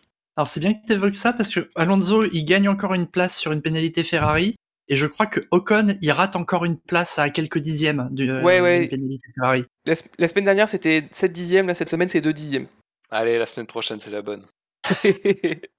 La pénalité Ferrari à Monza, vous savez que ça va arriver. le, le DSQ à Monza. L'ac- L'accrochage. Première ligne monopolisée, accrochage à la deuxième chicane. Allez, je vous le donne. C'est pour moi. Euh, ouais. Hmm, Bah, la course d'Alonso, elle est pas. euh, euh, au, au départ, il, il manque de se sortir, en faire de faire la même que Magnussen, il me semble, au virage 3. Je Euh, crois aussi, ouais. Il se fait un gros travers. parce qu'il prend un bon départ, mais du coup, il est quand même. Il, il termine le tour à, sa- à la même position. euh, parce que là, à ce moment-là, il, il perd les places qu'il a gagnées. Euh, et après, il bah, il, est longtemps bloqué derrière les AlphaTauri de mémoire. Il les passe par contre coup sur coup. Oui, il trouve une fois, en fait, une fois qu'il casse le train DRS en mettant la pression à Gasly, euh, qui perd le DRS sur euh, Tsunoda, il, il en fait qu'une bouchée. Et c'est le, comme disait, c'est l'un des premiers à rentrer pour mettre les durs. Oui. Euh, pas- c'est lui qui a fait l'appel. C'est lui qui a dit on met les durs. Ah, Euh, bah ça, oui, c'est le signe que c'est un grand pilote. Et ça là. Et donc, euh, et donc oui, ensuite il gagne pas mal de place en faisant l'undercut sur pas mal de, de, jusqu'à son coéquipier. Et ensuite, euh, en fin de course, bah, il profite. euh, il gagne une place sur Stroll, euh, qui- Stroll qui est un peu piégé par la VSC, et il gagne une place sur Norris parce que Norris remet des softs quand il passe dans les stands, dans les box, quand tout le monde doit passer dans les stands. Norris prend le fait le choix de s'arrêter, sauf qu'il se fait passer par Alonso, il n'arrive pas à le repasser. Et donc il gagne une place sur Sainz. Donc euh, Ah, bah du coup, c'est l'arrêt de Norris qui, qui gêne Sainz. Oui. D'accord. Et du coup, Norris qui s'était arrêté juste avant déjà. Et en fait, il refait un arrêt remettre des, des softs qui sont euh, qui auront 10 tours de moins. Sauf que en fait, le bon choix, c'était plutôt de garder la track position, ce que ce qu'a fait Alonso. Alonso qui a mis la pression aussi sur un Perez en fin de course qui semblait à l'agonie. Pas, enfin, pas à l'agonie, mais en difficulté après avoir euh, tenté sa stratégie, une attaque sur sur, sur Sainz à un endroit en étant étonné de s'être fait tasser, alors que lui-même avait tassé euh, en début de course Hamilton à- au même endroit. Oui, effectivement. effectivement. Donc voilà, donc euh, encore une course d'Alonso dans les points, c'est sa dixième d'affilée. C'est sa meilleure série depuis 2014. Voilà, c'était c'était la stat Laurent Dupin. Ah ouais, c'est bien. Hmm. Four- Fourni par Alonso himself ou? Oui, oui, par la, par la communication d'Alonso. Donc par J'ai Alonso hâte de lui-même. le, de le voir poursuivre cette série c'est chez Aston Martin. Dans, dans les stats fournis par Alonso, il me manque les statistiques Alonso du style euh, ouais j'ai 75% de chance de la gagner cette course. Je Statistique prise de Singapour 2008. Rappelez, il avait fait un casque spécial quand il avait battu le, le record de points marqués. Mais le record du nombre de points marqués avait pas eu un SAV d'or des, Si, des records je- à la c'est con possible, oui, tout à fait, c'est possible. D'ailleurs, on peut peut-être consulter le palmarès historique qui est disponible sur le site. Mais oui, c'est c'est fort possible. Enchaînons. Euh, troisième de ce quintet plus. 268 points positifs. 71 négatifs. Score total de 197. Il arbore euh, sur sa voiture une euh, magnifique livrée argentée. Après vous, qui est-ce entre les deux? Je pense que c'est Russell.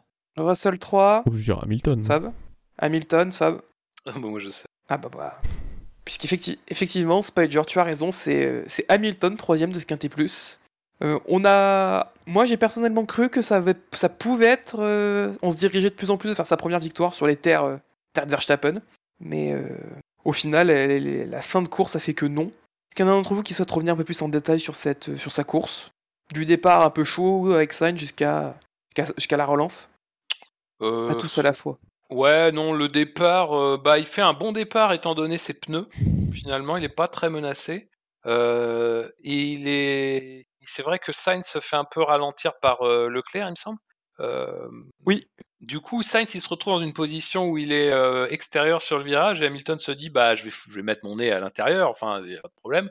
Et puis bah du coup évidemment quand Sainz lui reprend l'accélération un peu plus tôt, bah il resserre sur euh, sur la trajectoire. Les deux trajectoires manquent de se croiser, euh, enfin se croisent, mais heureusement euh, bah ils arrivent à limiter la casse. Euh, mais oui, il était pas loin d'un, il était pas loin d'un deuxième coup. Bon là par contre en revanche euh, par rapport à Spa, bon il, enfin il y aurait pas, à mon avis là pour le coup, on pourrait vraiment parler d'incident de course parce qu'il y aurait vraiment pas eu de réponse dégagée. Quoi. Euh, mais bon heureusement il y a eu juste un contact et ça a rien abîmé chez personne visiblement, donc tant mieux. Il la rattrape bien hein, parce que elle, elle part un peu lors du contact. Oui. Alors, on aurait pu avoir euh, un peu plus de dégâts. Heureusement que ça touche une zone qui laisse les, les deux sans, sans dégâts.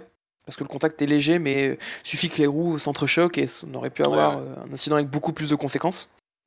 Euh, bah ensuite sa course, euh, il est donc il passe pas mal de temps derrière Sainz euh, et après bah, quand Sainz s'arrête avec avec ses 10 secondes de plus, ça, ça libère un peu, enfin ça assure en gros que jamais Sainz sera un problème pour pour les Mercedes derrière. Bah, il déroule le plan avec un rythme qui est comparable d'ailleurs à celui de Russell. Il n'y a pas grand chose à dire finalement, quoi. Il déroule le plan, c'est pas mal, pas mal fait. Ouais, jusqu'à, jusqu'à, en fait, jusqu'à la VSC, le plan se déroule sans accroc, le rythme sur les durs est bon. Ce qui est ça, c'est un peu la surprise côté de Red Bull. Il, est, il est très bon même parce qu'il me semble qu'il remonte sur Verstappen. Parce qu'il il est pas descendu de 17 secondes à 12 secondes sur Ouais, ouais, ouais, il est- euh Au moment de la VSC, il est à 12, euh, 13 ou 14 secondes, je sais plus exactement. Enfin, je, je sais pas vous, mais moi, c'est un peu le moment où on, commence à se dire, ah, il peut peut-être se passer quelque chose, quoi. Ouais, bah, ouais, parce que là, on se dit, euh, bon, si, euh, surtout que là, il est clair que si Verstappen s'arrête sous drapeau vert, ça veut dire qu'il repasse derrière les deux Mercedes. Donc, euh, ça, ça, ça interroge sur euh, ce qui va se passer euh, et sur la manière dont, euh, dont Verstappen va pouvoir répliquer. Parce que, effectivement, alors bon, après, c'est toujours pareil, le rythme du leader est toujours un peu compliqué à lire parce que à quel point il assure, à quel point il attaque, bon, c'est toujours difficile. Mais bon, une fois qu'il est clair que les Mercedes vont faire un arrêt, c'est pas tellement l'intérêt de Red Bull de retenir, de retenir les coups, quoi. Mais ouais, du coup, la VSC, euh, elle arrive au moment où euh, Hamilton, il est, à, revenu à 13 secondes de, Verstappen. Euh, bah là, bon, forcément, ça casse évidemment toute la stratégie puisque ça permet à Verstappen de s'arrêter pour mettre les médiums et de repartir. du coup, et ça permet aussi aux, aux Mercedes de faire de même et bah voilà, ça, casse complètement la course, quoi. Après, je sais pas trop, il y a pas grand chose à dire, quoi. Euh, ce qui casse encore plus la course, c'est le choix derrière de la stratégie. euh, le choix de la stratégie. Là, on est un peu obligé de parler de la course de Russell en parallèle, quoi. Bah, on peut l'évoquer, Russell est deuxième du Ouais, a- Plus avec euh, 417 points positifs et 6 négatifs. 411, donc on peut parler des deux vu qu'elles sont liées. Ouais, euh, du coup, bah là, ce qui se passe, c'est que donc la VSC remet les choses un peu à, plat, c'est-à-dire que ça remet avec à peu près le même écart entre Verstappen et Hamilton, euh, tout le monde sur des pneus, sur des, nouveaux trains de pneus, euh, en tout cas qui ont moins de tours. Euh, et là arrive donc le, la safety car pour euh, l'arrêt de, Bottas. Immédiatement, chez Red Bull, on fait le choix euh, de se débarrasser des durs pour chausser des tendres. Euh, en revanche, chez Mercedes, on fait le choix très clair là pour le coup de ne pas arrêter les pilotes, donc de ne pas euh, de ne pas assurer leur position en piste, mais au contraire de les faire passer tous les deux devant Verstappen. Euh, avec leur avec leurs pneus médiums qui sont bon usés mais euh, qui n'ont pas non plus 40 tours euh, dans la musette quoi ils ont une dizaine de tours donc là clairement à la radio on comprend que l'idée enfin le plan de Mercedes le plan initial de Mercedes c'est ça c'était d'avoir les deux pilotes devant Verstappen et ben finalement euh, d'essayer de profiter de cette situation pour euh, favoriser plutôt évidemment la course d'Hamilton dans ce cas-là. Euh, en tout cas, Hamilton, il n'y a pas de communication qui va laisser entendre le contraire. Russell, lui, de son côté, dès que la safety car rentre, il interroge, il dit, je pense qu'il faudrait que, je pense qu'il faudrait s'arrêter, machin. Donc bon, on lui dit non, reste en piste pour justement passer devant Verstappen. Et là, ce qui se passe, le truc déterminant, je pense, euh, c'est vraiment le, fait que la, voiture de sécurité passe par les stands ensuite au tour suivant. Parce que là, en fait, ça offre une opportunité Euh, Hamilton, lui, ne fait, rien de spécial et on ne lui communique rien de spécial. Il passe dans les stands. euh, Enfin, pour lui, la stratégie est claire, c'est-à-dire qu'il est leader et derrière lui, il y aura Russell qui va être un peu en charge de jouer le tampon sur Verstappen. Mais ce qui se passe, c'est que pendant ce temps-là, pendant que Hamilton est déjà dans la voie des stands et qu'il n'y a, plus rien à faire, lui, Russell, il a, dans le dernier virage, alors qu'on lui a dit que la voiture de sécurité passait par les stands et donc que tout le monde avait passé par les stands, lui, son truc, c'est de dire euh, mes, pneus, mes pneus jaunes vont pas tenir, il faut me mettre en pneus tendres. Là, il y a un peu un, un moment de flottement parce que chez Mercedes, clairement, c'était pas prévu que ce soit comme ça, mais du coup, on s'interroge quand même sur la possibilité de le faire. Et on lui donne, à peu près au moment d'ailleurs où il entre dans la voie des stands, on lui donne le feu vert, c'est-à-dire qu'il va pouvoir s'arrêter pour mettre des tendres. Bah, du coup, euh, l'un dans l'autre, euh, Mercedes euh, change un peu son fusil d'épaule et finalement met Hamilton en, un peu en, en- plus en difficulté qu'il n'aurait été, quoi. Mm. Euh, Alors que Maintenant, euh, si on veut parler de ça sur le plan stratégique, euh, je- trouve que c'était enfin dans le timing dans, dans- dans lequel tout ça s'est passé, c'était pas évident de prendre une bonne décision euh, satisfaisante, en tout cas pour optimiser tout.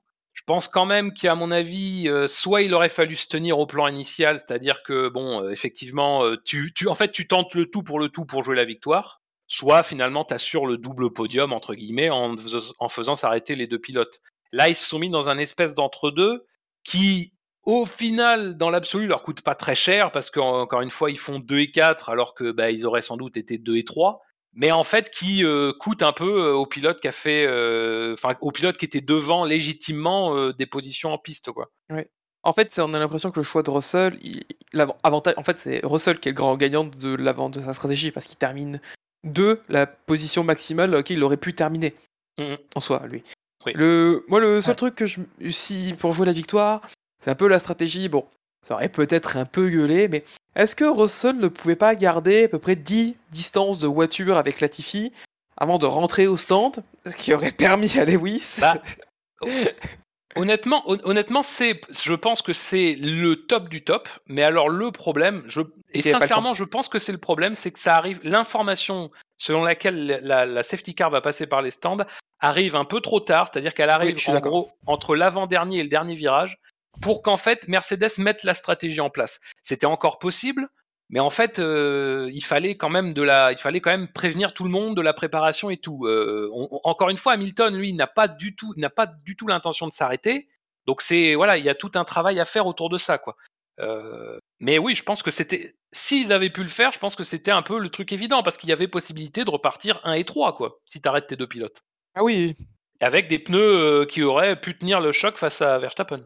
On aurait eu une bataille un peu plus à, à armes égales. Après, la bataille aussi, on n'a pas vraiment vu de bataille entre Hamilton et Verstappen, puisque à la relance, Lewis a fait une erreur de une erreur Rosberg 2016 Barcelone, mauvais mode moteur.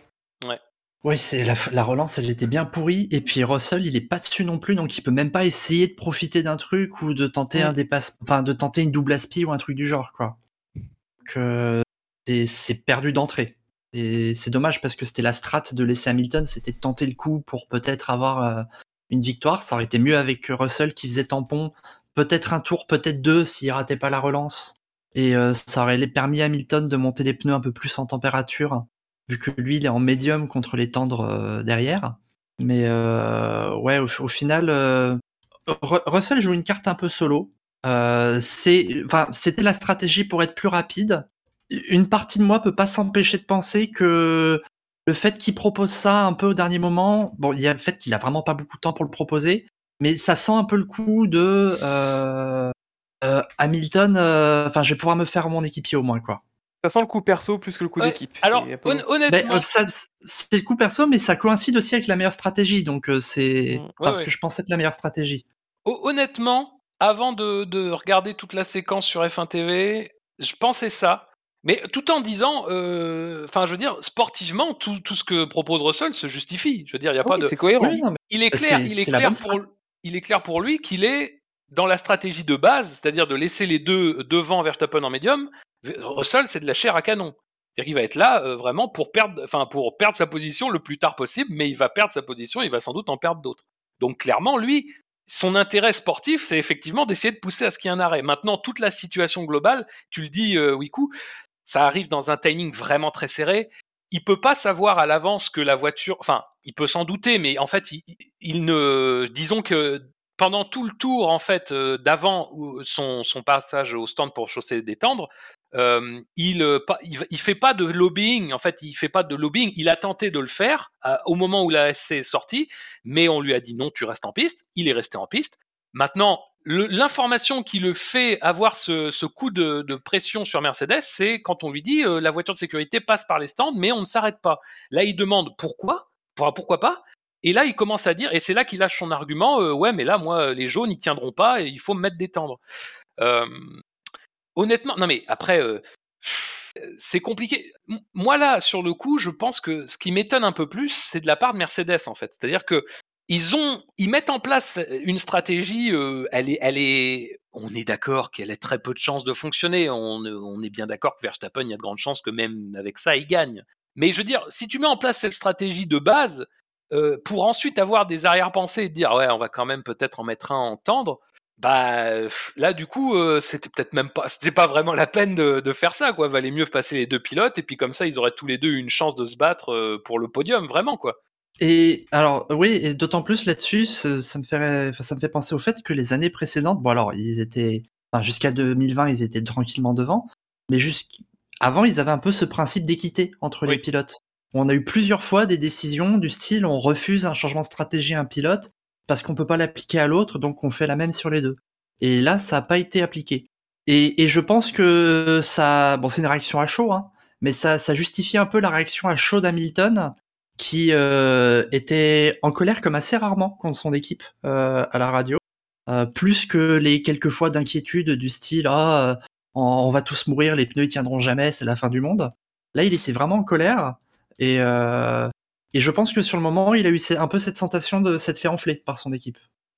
Il, y a, il est indéniable que Enfin, c'est effectivement euh, ce qui se passe. Euh, maintenant, c'est pas volontaire. Enfin, c'est pas c'est pas un plan préparé pour l'entuber, c'est juste qu'en fait ça se mmh. fait comme ça. Mais je pense que Mercedes a eu a simplement eu de, un côté euh, un petit regret de ne pas avoir fait autrement quoi, et qu'en en fait en mettant pas tous leurs œufs dans, dans le même panier, ils ont été. C'est un peu ce qu'on disait pour comment Alpine s'est fait avoir avec Alonso et Piastri, c'est-à-dire que quand tu veux ménager la chèvre et le chou, bah finalement ton risque c'est quand même de perdre sur les deux tableaux.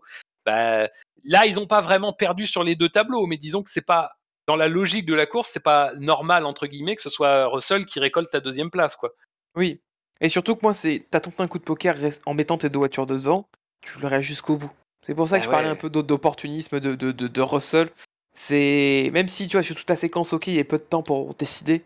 Mercedes n'aurait pas dû leur dire ok. En fait, ils ont. C'est comme si tu dans l'urgence. Euh, tu tends quelque chose à quelqu'un qui le prend dans les mains et qui te regarde un peu con, bah, c'est un peu le sentiment que j'ai eu avec Russell. C'est que Russell a demandé tout de suite l'arrêt au stand euh, et qu'il n'ait pas le temps de réfléchir et qu'ils ont pris la demande euh, tout de suite sans réfléchir sur la vue ensemble parce qu'il fallait prendre une décision dans les 5 secondes.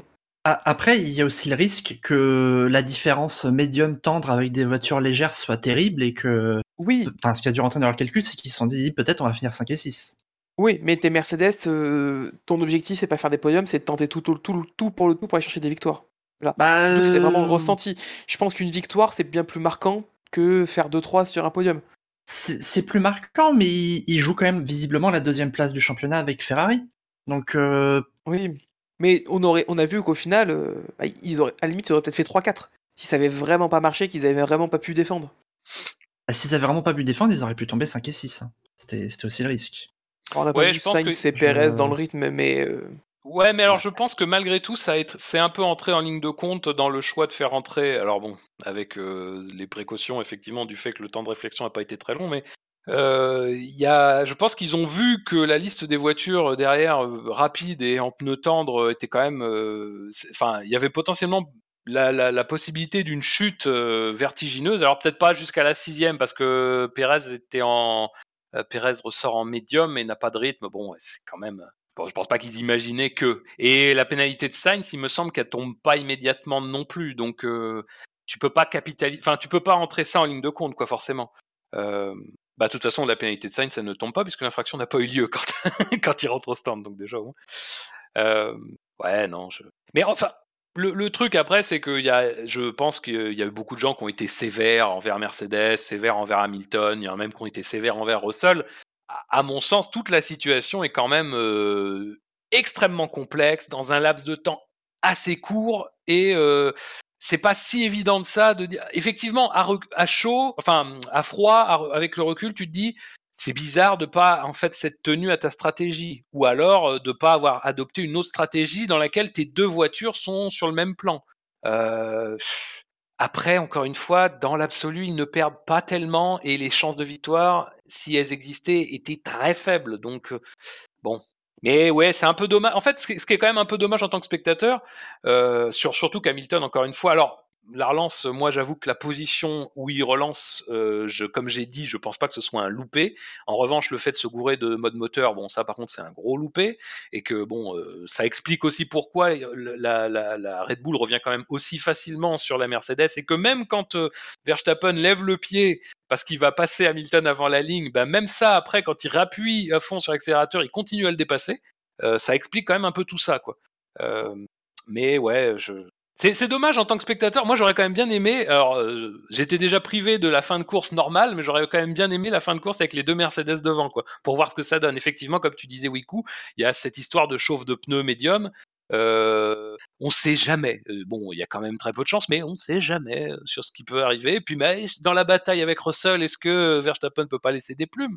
Bah, bref, c'est. Mais après, bien joué à Russell en fait d'avoir imposé, d'avoir imposé à Mercedes le- bah, sa vision des choses, quoi. Je pense que le timing pour lui, le, timing et les circonstances pour lui étaient un peu, euh, ça, c'est un peu. C'était un peu la, tempête parfaite entre guillemets euh, pour que en fait Mercedes prenne cette décision un peu de panique euh, comme ça, mais bien joué à lui. Et enfin sur le plan sportif, c'était exactement ça qu'il a fait, comme tu dis Tom, il a maximisé au max, il a maximisé son résultat. Il ne pouvait pas faire mieux, lui, ça c'est sûr.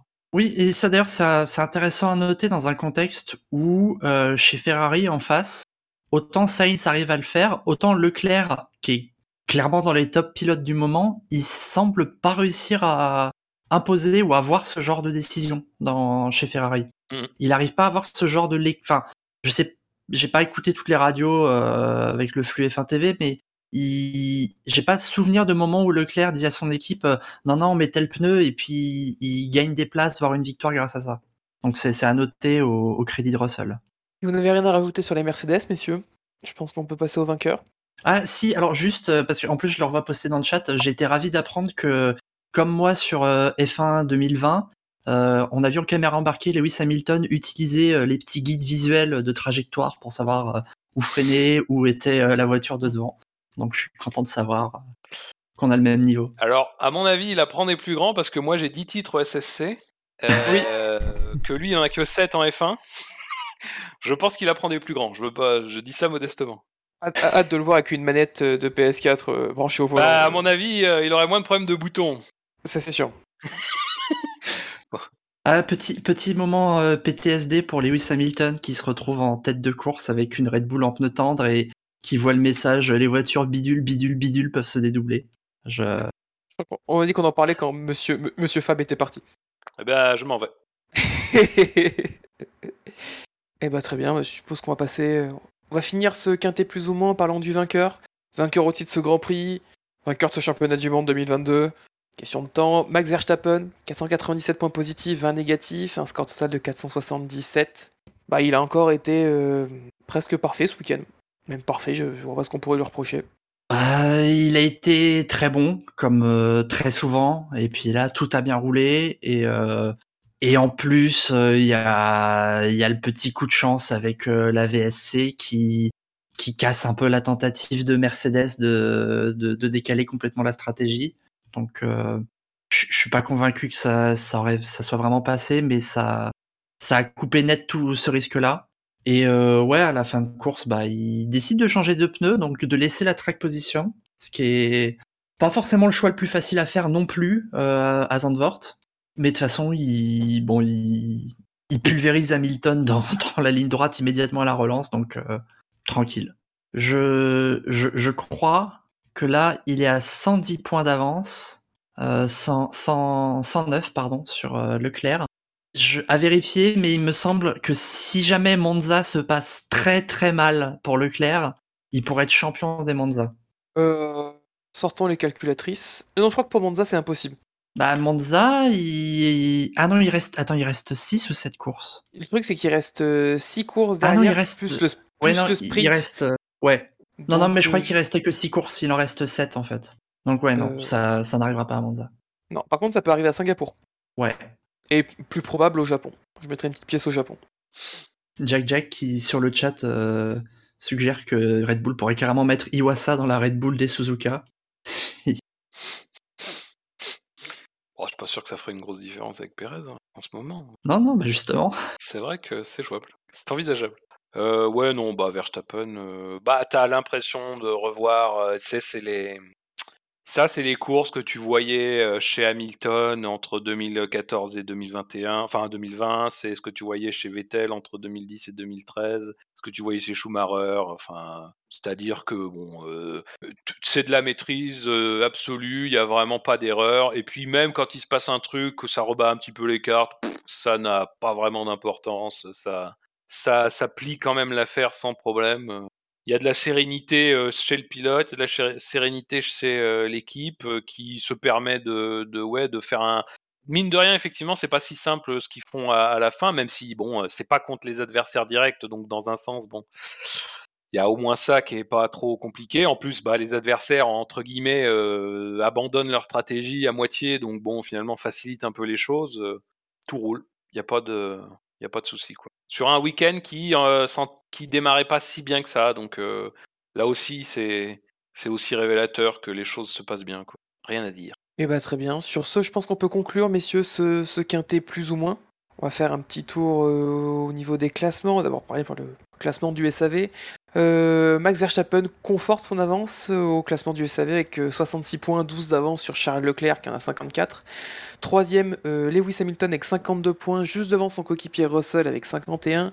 Perez est cinquième avec 27 points, Sainz sixième avec 20 points. Gasly, Gasly et Ocon sont septième avec 12 points.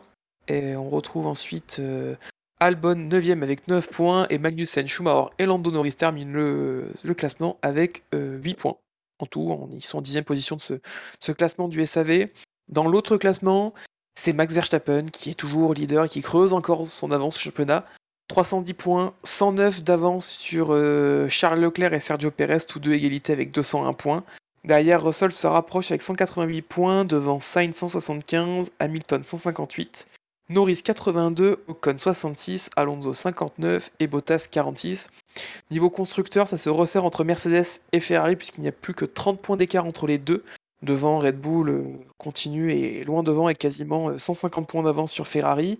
Et ce week-end, Alpine creuse euh, encore de nouveau euh, légèrement l'avantage par rapport à McLaren en reprenant euh, 4 points à la firme, euh, britannique pour, amener son total à, 25, à 24 points d'avance.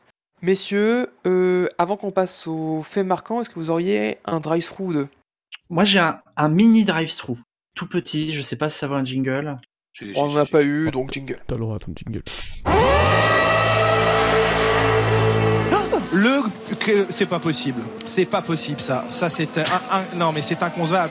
Euh, tout petit drive-through, mais à la réal, je sais pas si c'est l'ambiance euh, Zigo TV qui, qui fait ça, mais on, on parlait déjà du de, de, de la petite pique lancée à Ricciardo qui, en, en- vrai, enfin c'est drôle, c'est typiquement le genre de truc que, que tu partages sur Reddit, mais que je trouve pas très approprié de la part du diffuseur officiel de la F1, euh, de travail, compétiteurs, tout ça, tout ça.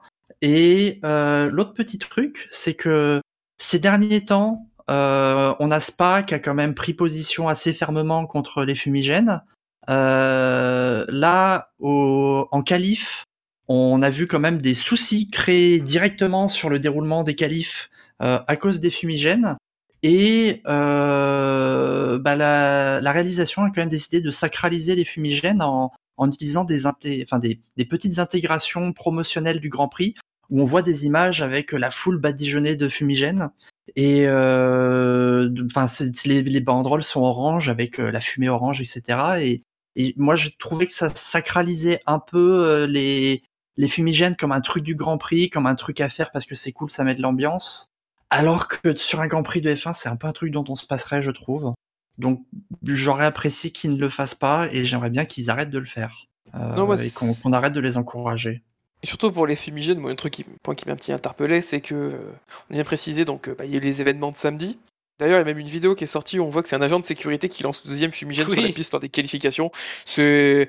Ouais, je, je- je ne sais pas quoi en penser. Un je- agent de sécurité ou, un, ou un, un mec du circuit, un, un gars du staff du circuit? Alors, normalement, c'est un agent de sécurité sur son polo, c'est une marque, euh, c'est une, une agence Securitas. externe. C'est ça, c'est Securitas qui. Avec qui un cas, évidemment, mais euh, bon. qui a balancé les, le fumigène sur la piste, mais non, c'est un point que j'ai pas compris. Mais j'ai beaucoup aimé le dimanche. On a vu 2-3 au départ qui ont vite été euh, enlevés dans les tribunes. On s'est dit, bon, ouais, c'est le 2-3 qui sont passés en douce. Mais alors, la surprise à l'arrivée, quand euh, euh, tout, le, tout, tout le stade a rendu hommage à, à l'infographie qu'on a sortie la semaine dernière, euh, c'était. c'était waouh, j'étais en mode. Eh bah dis donc, je... parce que s'il y a eu des contrôles de sécurité pour voir s'il y a des fumigènes, bon, faut autant ramener des armes la prochaine fois parce que je pense que ça peut passer. Euh, ou alors ils sont très, très souples. Euh, mais oui, ça. Il y a- il avait quand même beaucoup, beaucoup de fumigènes à l'arrivée. Alors ça fait des belles images, ok. Ça se limite aux, aux arrivées. Une fois que tout le monde a passé la ligne, ok. Mais quand même, quoi, c'est pas. Je sais pas, c'est pas. Je sais pas quoi en penser, pareil. C'est sympa si, si effectivement ça se limite aux, aux fins de séance, quoi, mais il faut que ce soit, euh, ce soit entièrement encadré euh, qu'il n'y ait, pas de- y ait pas de débordement qu'on a- comme on a pu voir en qualif. Quoi. Effectivement, l'image est jolie, quoi, le- toutes ces fumées oranges là, qui envahissent le, envahissent le circuit, ça, ça- ça fait de jolies images, mais il faut que ça soit après, après les séances. Sur- Surtout que, comme on disait, euh, c'était Benlop et Buchor qui en parlaient lors du, du warm-up, c'est que ça fait. euh, toi aussi, Wiku, c'était le. Ça fait comportement de joueur de, de- dans les stades de foot, quoi, de, de balancer des, des Ouais. éléments sur, euh, sur le- le- la scène, sur la, sur la pièce de théâtre, sur, euh, ça, sur, sur l'estrade qui est, qui est le circuit. Euh, c'est. Ouais, en espérant que ce soit un cas isolé, qu'on ait juste vu ça ce week-end et qu'on oublie par la suite, et que ça devienne pas une habitude en mode euh, Ah, j'ai mon quart d'heure de popularité, re- regarde. euh, et C'est la sorte de nouveau, nouveau streaker qu'on va avoir. En espérant qu'on n'arrive pas au streaker, justement. Euh, Oui, parce que oui, mais le fumigène. C'est là la vraie question se pose. Non, mais il faut se souvenir que ça, ça peut poser de sérieux problèmes. Euh, C'était quoi? C'était au Brésil, je sais plus quelle année, il y a deux ou trois ans. Euh, euh, peut-être en 2019 du coup. Euh, où euh, à l'arrivée, alors c'était pas des fumigènes, par contre c'était genre un, un petit feu d'artifice qui avait été organisé, qui s'était déclenché au passage des leaders.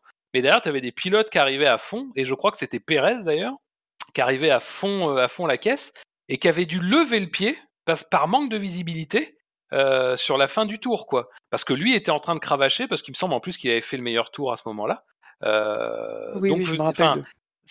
Le truc, c'est que c'est très révélateur du fait que c'est vraiment un problème de visibilité et que surtout, ça peut être dangereux parce que si un pilote ralentit parce qu'il manque de visibilité, parce qu'il ne peut pas savoir si derrière il n'y a pas vraiment un accident qui s'est passé ou quoi que ce soit, ben, d'autres pilotes derrière peuvent ne pas avoir ce même réflexe et c'est comme ça que tu crées des accidents très dangereux. Quoi. Donc effectivement, euh, je suis pas pour une interdiction absolue, machin. Bon, c'est compliqué. Et puis de toute façon, bon, je crois qu'on a bien vu, on le voit de toute façon, ça existe déjà en foot. Hein. On le voit que c'est quasiment impossible dans un périmètre bien plus réduit hein, en foot. Euh, donc je pense qu'on on se berce d'illusions à croire qu'on peut contrôler ça. Mais oui, effectivement, ce serait bien que ce soit cadré, quoi, au moins. On peut clore ces drive-through? Oui, non. Je Ah, j'en ai pas d'autres. Eh ben, À part la- 2021, ouais, la- Brésil? Pardon, pardon. J'allais dire, à part la, la, la pit lane dont on a déjà parlé, je vois rien d'autre. eh ben, très bien. Dans ce cas-là, euh, je propose, messieurs, qu'on passe au fait marquant. Est presque là, cette victoire. Accélère Accélère. Oui, il va aller la chercher. Ne lâche pas. La victoire de Pierre Gasly Il l'a fait. Après ce générique un peu beaucoup trop fort pour mes oreilles, euh... Allô? Allô? Ah oui, oui, bonjour. J'entends une perruche. Ou c'est les acouphènes? Euh, On va d'abord revenir, avant de passer au fait marquant de ce Grand Prix de Pays-Bas, sur le fait marquant de la semaine dernière, à la question quel est selon vous le fait marquant du Grand Prix de Belgique euh, 2022 Vous avez été 130 à venir voter, et on a, je pense, l'un des faits marquants les plus serrés de ces derniers euh, temps, puisque le vainqueur a à peine Ah, 30% des voix. Toute l'histoire. De l'histoire, des SAV, des Moi, je pense Encore, qu'il faut dire. faut- faut- De toute façon, les gens n'ont plus les moyens de vérifier les archives, donc C'est vrai, c'est de toute l'histoire. cr- créons les- alors, le, le, le- le le fait marquant le plus serré de, de toute l'histoire. Voilà, de, Et de- la semaine du prochaine, SAV. ce sera encore plus. Ouais, non, Oui. parce que de, de mémoire, il y a eu un- une- déjà une égalité. Donc, euh, Oh, mais Oh, putain, Spider, les gens le savent pas, ça. Putain, C'est le incroyable. sensationnel, tu connais les ventes, l'argent, ouais, mais c'est ça qu'on Les veut. faits, les gens s'en foutent. Sont, sont plus importants que tout. Terrible. Ah, c'est Quelqu'un qui prime au- pour le prix de la vérité, je sais pas quoi en penser. Est arrivé en dernière position Alonso 2 points, carrément méchant, jamais content, qui a récolté 19% des voix à 25 votes, c'était la proposition de McLovin. Latifi bourré dans les combes, 2 points. Il aurait tourné au rouge avant, qui a obtenu 24% des voix, euh, 31 votes, qui était ma proposition. Là, très bonne proposition de Buchor, il faut le reconnaître, quand il réussit quelque chose, il faut l'applaudir et l'encourager, notre président, c'est important à son âge. Ocon, il préfère les prendre par deux, qui a obtenu 27% des voix et 35 votes. Et enfin, euh, Wiku, pour ta première victoire, si je dis pas de bêtises, je raconte énormément de bêtises, c'est possible. Euh, pour ta première victoire, effectivement, un fait marquant, avec ta proposition Leclerc tire off un trait sur le titre, qui a obtenu 30% des voix et 39 votes. Euh, félicitations, ça fait quoi de rejoindre le palmarès du FMILU Ben écoute, ça fait, ça fait très chaud au cœur. Je, j'espère recevoir un diplôme en fin d'année. Alors, euh, d'abord, faut s'appeler Sébastien Vettel, je crois, pour recevoir un diplôme de la part du SAV. Ouais, je... Comme il les accroche même pas, lui. A noter que je continue ma série Nico Hülkenberg puisque je n'ai aucune victoire en 10 participations. Et ça, c'est beau. Ah oui, 10, par- 10 participations 10 participations, 0 victoire. Une série, t'as peur. Oh, Euh, du Casse coup, qui me fait noter que c'est le moment de me barrer avec une victoire en. en- Alors, non, t'as Ah, t'as- t'as un ratio dégueulasse. Euh... Voilà, de toute façon, il est plein. Alors, alors, euh, je tiens à dire, et, et je veux pas causer des problèmes, hein, mais que lors des précédentes émissions auxquelles j'ai participé en tant qu'invité, on a très bien fait comprendre aux gens que ça ne comptait pas comme un vote pour euh, dans le dans le championnat chroniqueur. Alors attention, parce que si t'espères que des règles tiennent. Non, mais je Oh, voilà, non. je, je préfère le rappeler. Je après si, Ah non, non, c'est pas- participation rentre dans l'historique. euh, pas d'invité ou pas d'invité, on bat les couilles. hein. Bien écoute, j'annonce que ma voiture ne sera pas présente euh, aux cérémonies de la FMILU. Ok, Ferrari. Euh, Mercedes. Ça va bien se passer. Euh, oh, Mercedes aussi, ça marche. C'est vrai que ça marche mieux avec Mercedes. Euh, L'ordre pour ce soir est simple c'est Spider en premier, Fab en deux, euh, moi en troisième position, et Wiku, suite à ta victoire, c'est toi qui feras le dernier choix. Alors, Du je coup, commence. Spider. Je vais dire Hamilton de points, la Dutch froide. Oh, Oh, ça, ça- commence. bien, bien, bien. Et ça. Moi, ça sera, ça sera taper tout le monde à domicile. Deux points. Le plus bel hommage de Verstappen à son père. Aïe aïe aïe.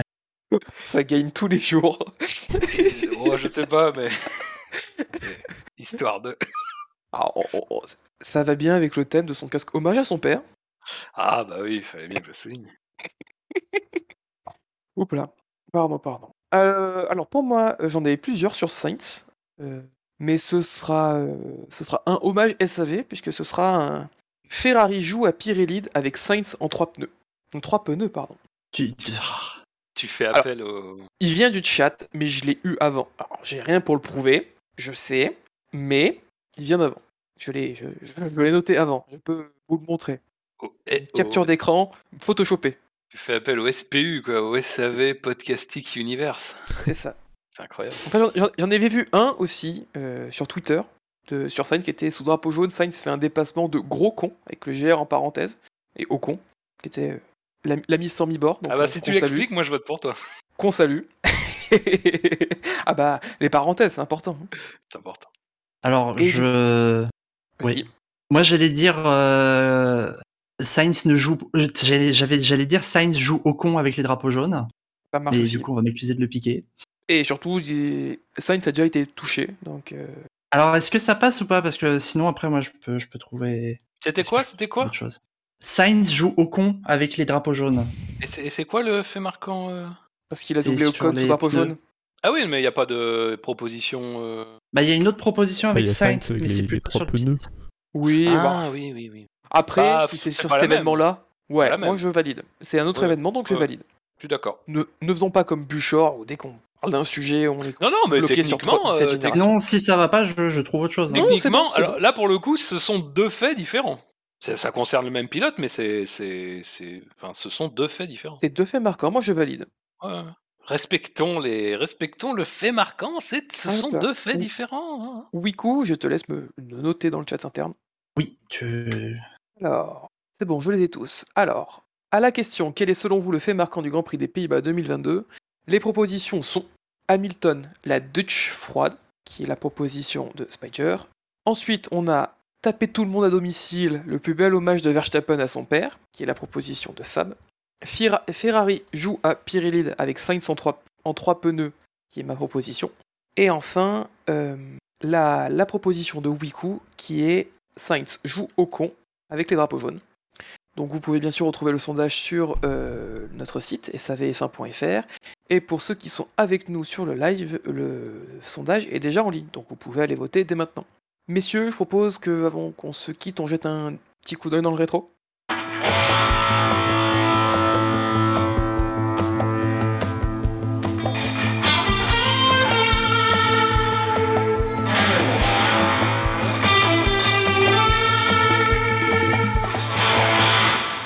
Hier, nous étions le 4 septembre et euh, l'on célébrait hier, euh, enfin hier, ce dimanche, les, euh, les 56 ans du titre de Jack Brabham de 1966, son troisième titre. Euh, et sinon, d'autres éléments notables, en 4 septembre... Titre avec son vu- équipe. Excuse-moi de te couper. Titre avec son équipe, c'est vrai. le seul dans l'histoire. Le seul dans l'histoire. Comme dans My Team. Le My Team avant l'heure. Et ça, c'est. Ouais, c'est le My Team Begins, effectivement. C'est ça.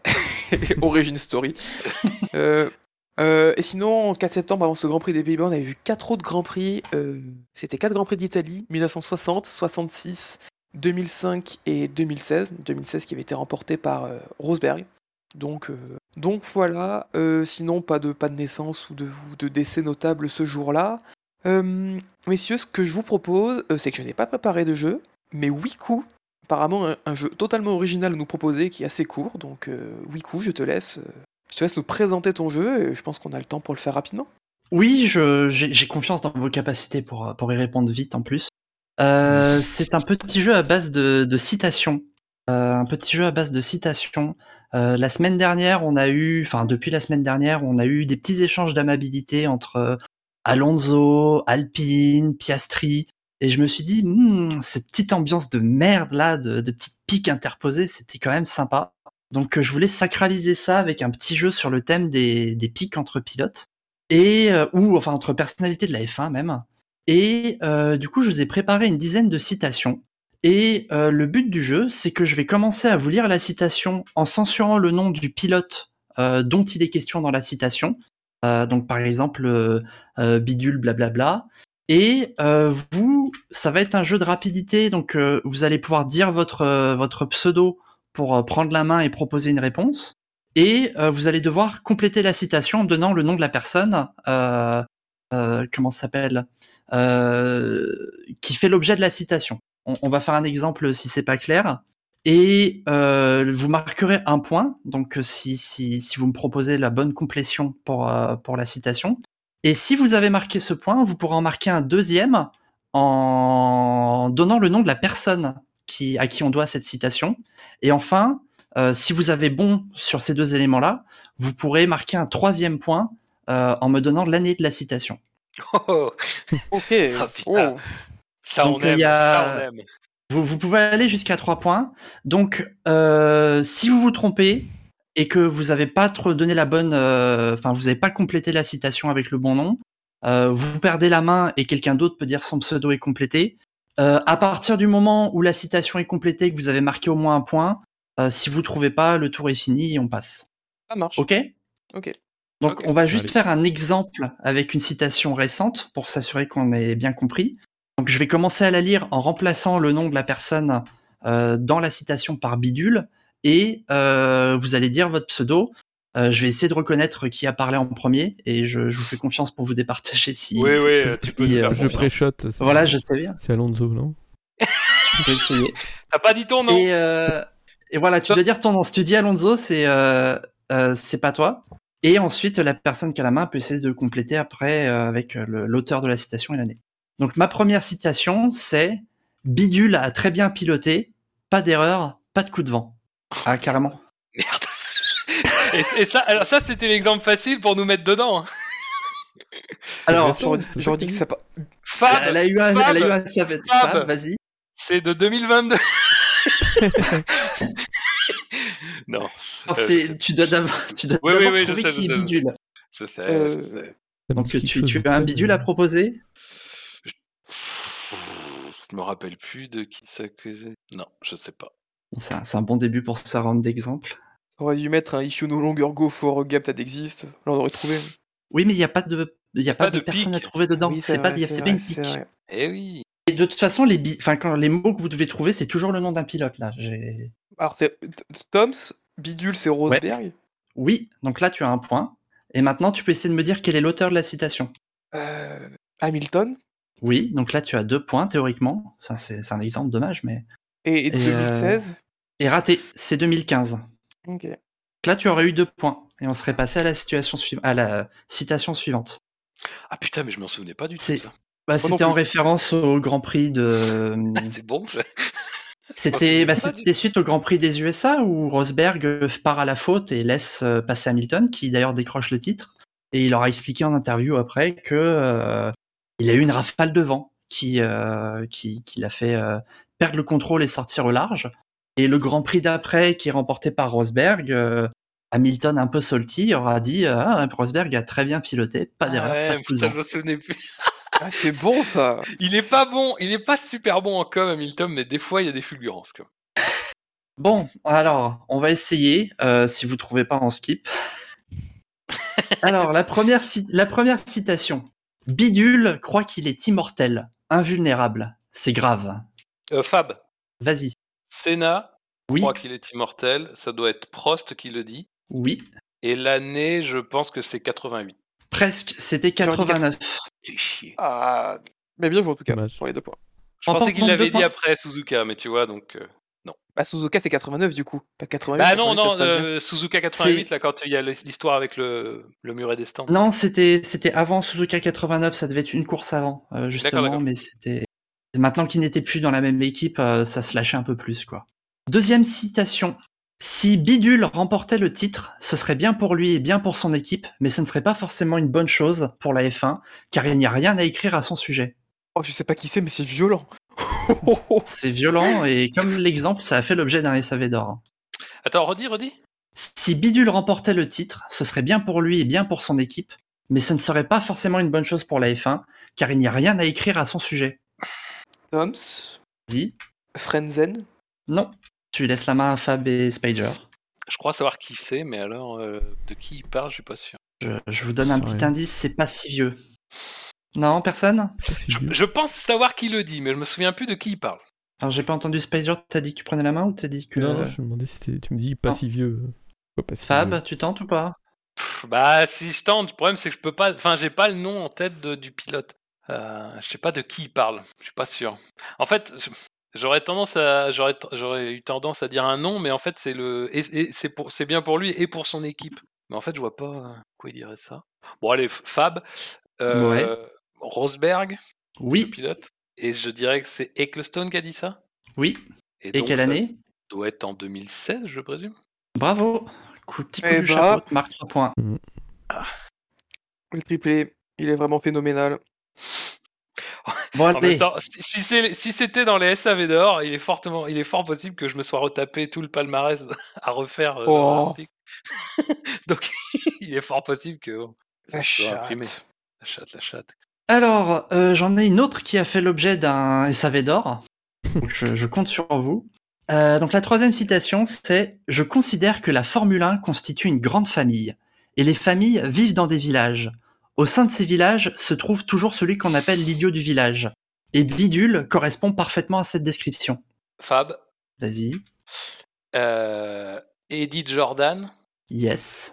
Ah, putain, alors là, par contre, j'hésite sur le qui l'a dit. Ah putain, qui l'a dit Merde. Ah, euh, c'est pas Ron Dennis qui a dit ça? Si, Oh là là, mais vu. dieu. Et alors, l'année, par contre. Bon, alors, c'est force. Je sais pas, honnêtement. euh, Tente un nombre. hein. Ouais, ouais, ouais, ouais. 93 2015. Oh, pff, ah Oh, oui, putain, ouais. presque. À l'échelle de l'humanité, presque. Presque. Euh, oui, non, bah, c'est Ron Dennis à propos d'Eddie Jordan, donc il s'est permis de cette longue description pour un clash euh, sur quatre paragraphes. Et euh, ça faisait suite notamment euh, aux commentaires de Jordan qui notait qu'en 2015, donc c'était le retour de, de McLaren Honda, Ah oui. et qui notait que euh, et que et un retour aussi, enfin départ de Whitmarsh et, et retour de Ron Dennis directement aux affaires, pas pour très longtemps, et que bah, Eddie Jordan avait noté que ça marchait moins bien avec Dennis qu'avec Whitmarsh, et manifestement Dennis l'avait très mal pris. Quatrième citation, euh, je vous donne un indice, c'est les c'est sur un pilote qui n'est plus en activité par un pilote qui n'est plus en activité. Alors, la citation, c'est Maintenant, j'ai changé d'avis sur Bidule. J'avais beaucoup de respect pour lui jusqu'à ce que j'ai à me battre contre lui en piste. Je suis heureux qu'il ait pris sa retraite parce que c'était un emmerdeur. Euh, Toms? Vas-y. Bidule, c'est Schumacher? Oui. Euh, c'est Villeneuve qui dit ça? Non. Ah. Un Di. Resta. Tu marques un point. Putain, Di Resta, waouh C'était Di Resta en 2013, donc euh, juste après la retraite de Schumacher. Ah Donc il avait quand même attendu 2013 que Schumi soit sorti des paddocks pour pas lui en coller une, je pense. Mais euh... Ouais, sorti du Ouais, second, qui- même presque. oh, tais-toi. Dis donc, quelle violence. Euh, bah écoute, un point, donc tu remontes euh, tranquillement. On va passer à la citation suivante. Euh, petit indice, euh, l'objet et l'auteur de la citation sont des pilotes en activité.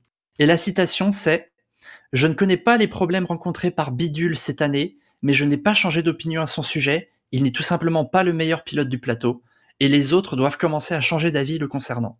Toms. » Vas-y. Bidule, c'est Vettel. Oui. Et la citation. Euh... oh, je dirais bien Alonso. Ah, ouais. Oui. 2014. Oui, bien joué. Oh, le hat-trick sorti Ouais, de nulle part. Petit hat-trick des familles. Donc ouais, déclaration d'Alonso qui de toute façon avait passé les, à partir de 2012, passé son temps à expliquer que Vettel était une fraude et que il gagnait grâce à la meilleure voiture et euh, qui a donc évidemment sauté sur l'occasion en 2014 avec euh, la, la moins bonne saison de Vettel, qui était même enfin, une mauvaise saison. Indice numéro 6, euh, enfin citation numéro 6, euh, je vous donne un indice que l'objet de la citation n'est plus de ce monde et euh, l'auteur de la citation est en activité. Et donc la citation c'est si je dois aller voir un psy, alors bidule aussi. On pourrait même y aller ensemble. Toms. Vas-y. Bidule, c'est Bianchi? Non. Mais je suis curieux de voir où est-ce que t'allais avec ça. Je sais pas, j'ai tenté. qui, qui allait voir un psy avec Bianchi? Si je dois aller voir un psy, alors bidule aussi. Nous pourrions même y aller ensemble. Putain, je crois la voir. Ah putain, Attends. je me demande. Attends. Ah putain, je pense avoir le Ah, je crois. l'ensemble. Fab, Vas-y Fab. Bidule, ça doit être Loda. Oui. Et donc, euh, ça doit être Verstappen qui dit ça. Oui. Et putain, c'est quelle année? Euh, Ça doit être l'année. euh, euh, Ah putain. euh, de- 2018 Non, c'était 2016. Ah putain. Ah, c'était si toi, j'aurais dit 2018 aussi euh, par. euh, C'était Par 2016. euh, et euh, le commentaire de Loda faisait suite au Grand Prix de Belgique. Ah, et bah oui. d'ailleurs, euh, Loda ne réagissait pas à, des, à une bisbille entre ses pilotes et, Oui. et Verstappen, mais une bisbille entre Raikkonen et Verstappen. Ouais. On passe à la ça faisait- citation. Je pensais que ça faisait suite à, euh, à Austin. Mais voilà, c'est- disons que les deux se sont ont eu plusieurs fois des échanges de ce genre-là, donc Oui. la, la date était un peu difficile. Vrai. Même si le personnage qui répond euh, va te faire foutre toi aussi, c'est typique du, de Verstappen. Euh, citation numéro 7. Euh, L'indice que je peux vous donner, c'est que c'est assez récent et ça a été pas mal partagé sur les réseaux. Pas d'offense, mais Bidule devrait se concentrer sur le pilotage. Toms. Vas-y. Bidule, c'est Hamilton? Non. Fab, Spiger, Aucune idée. tu peux vous pouvez tenter un coup de poker hein, avec, Ouais. euh, si c'est récent, euh, juste mettre un nom de pilote euh, qui est suscept- à qui on est susceptible d'avoir dit, dit ça? Non, là j'ai vraiment aucune. Ah, putain, c'est- en plus c'est agressif ça. hein. c'est. Je, c'est très agressif. Alors, euh, pour vous donner un tout petit peu de contexte, ça peut vaguement passer pour de l'humour, mais le personnage en question en a fait d'autres de ce style-là. Ah oui. Euh, L'autre petit indice, c'est très visible sur YouTube. Alors du coup, pour... du coup Ça si, c'est le genre de déclaration, euh, dit... pardon, euh, c'est pas genre, vas-y. Non, non, je dis ça m'aide pas, mais vas-y si t'as quelque chose. Bah alors Fab, je dirais dans le genre de déclaration qui lui pète un peu à la gueule, ça peut être Norris. Alors, c'est à propos de qui? Ah putain, oui bah non, alors ça par contre j'ai pas du tout. Tu peux tenter. Bah avec qui ce genre de bon ça doit pas être un de ses potes déjà. Vous, vous jetez l'éponge? Ouais non honnêtement, ah, je Vous voulez pas un nom, tenter un pas. pilote euh, qui on pourrait, on pourrait dire qu'il a besoin de se concentrer sur son pilotage euh, ces dernières années? Ah, euh, je sais. Euh, Oui, mais toi, t'as déjà autant- laissé c'est- Alors, si tout le monde, si on m'abandonne, est-ce que je peux quand même tenter pour pas de points Ouais, pour pas de points. Qui jette l'éponge euh, Pour pas de points. Pour pas de Allez, points, je veux vas-y. bien. Ah, bah pour pas de points, Tsuno- Bidule c'est Tsunoda. Non, Ah bon, bah, parfait. Bah du coup pas de points, pas de points. pas de point, pas de point. Non, bah du coup, euh, cette citation-là, pas d'offense, mais Vettel devrait se concentrer sur le pilotage. Ah Et c'est une petite pique envoyée par Lando Norris. Putain, oui, c'est sur euh, le. c'est lors ça. de, c'est lors du Grill the Grid euh, sur le, celui où il devait réciter les champions du monde par ordre inverse.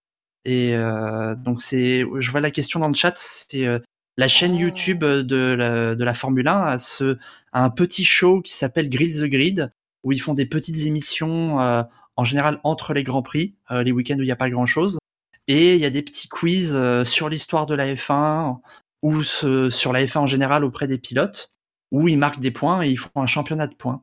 Et euh, Vettel s'était fait remarquer en 2021 en citant les euh, 70 champions du monde par ordre euh, antichronologique sans erreur.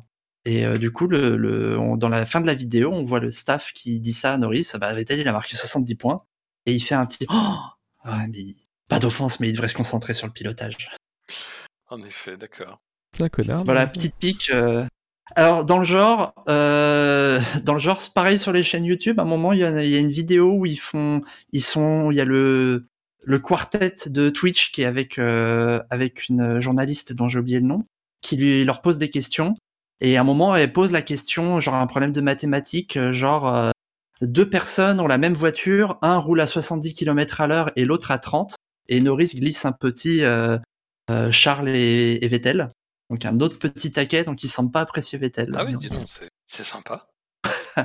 Bon, euh, huitième pour euh, rattraper. Euh, J'en ai 10 de prévu, donc on approche de la fin. Euh, Toms, c'est le moment pour euh, dépasser Fab. Spider, c'est le moment pour dépasser Toms. Je, parce que je crois que mathé- ah non, mathématiquement, tu peux encore le faire. Tu peux, tu peux choper la première place. Tout le monde est en lice. Je peux le faire. Vas-y. Euh, huitième citation. Je vais vous dire que c'est à propos d'un pilote qui n'est plus en activité par un pilote qui n'est plus en activité. Enfin, dans tous les cas, dans leur carrière de pilote. hein. Euh, si Bidule fait un saut de cabri pour la victoire sur le podium, je vais personnellement y aller et le frapper. Euh, Si Bidule fait un saut de cabri pour la victoire sur le podium, je vais personnellement y aller et le frapper. Toms, Vas-y. Mansell, Bidule. Non Le saut de cabri Spider. Alors, Fab. Ouais, pardon. Spider Euh, C'est Shumi qui faisait des, des sauts. euh. Oui, donc c'est à propos de Shumi, Alors après, euh, qui a dit ça? Euh...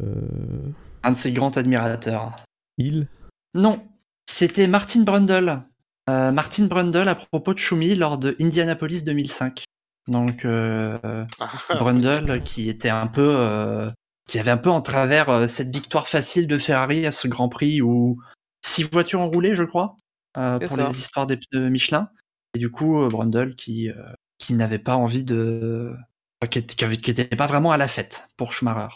Tu marques donc un point. Et pour Hill, j'ai hésité à en mettre une de Hill qui était un peu trop évidente, mais qui disait Schumacher a laissé une grande histoire, une grande marque dans l'histoire de la Formule 1.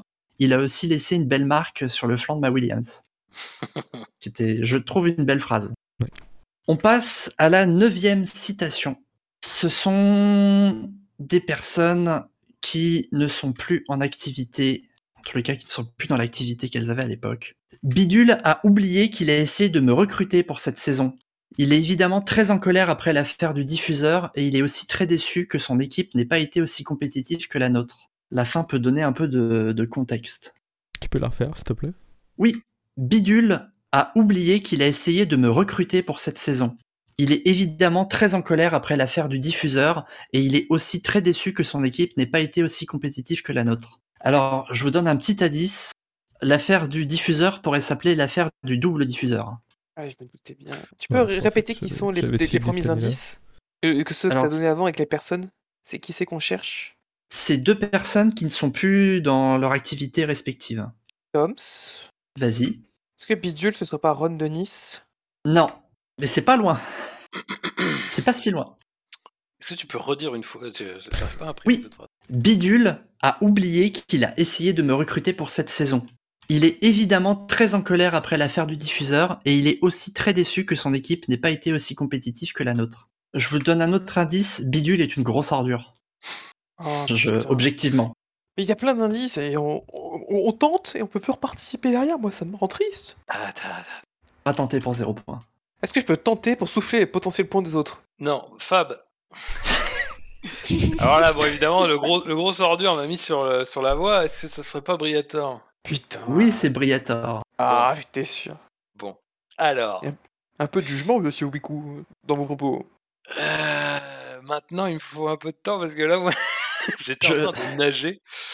Euh... J'aurais pu te dire que c'était quelqu'un qui a été banni à vie de la F1 pendant 3 ans, mais bon, ça aurait Ouais, été- ouais, ouais. Pas 10 Euh... Alors qu'il a essayé de me recruter. Bah. Allez, je dis que c'est Button qui dit ça. Oui, c'est Button. Et donc, j'imagine qu'on est en 2009. Bien. Ah. Petit coup du chapeau encore. Tu, tu prends le large. Et voilà, prends ça, Toms. Non, mais. Ça, ça va te faire plaisir, tu es le Verstappen de, de cette Eh compétition. Et Non, voilà. Inarrêtable au fait marquant, inarrêtable au jeu, inarrêtable au SSC. En plus, il attendez, une attendez, attendez, attendez. Il faut Ah nerfer Fab.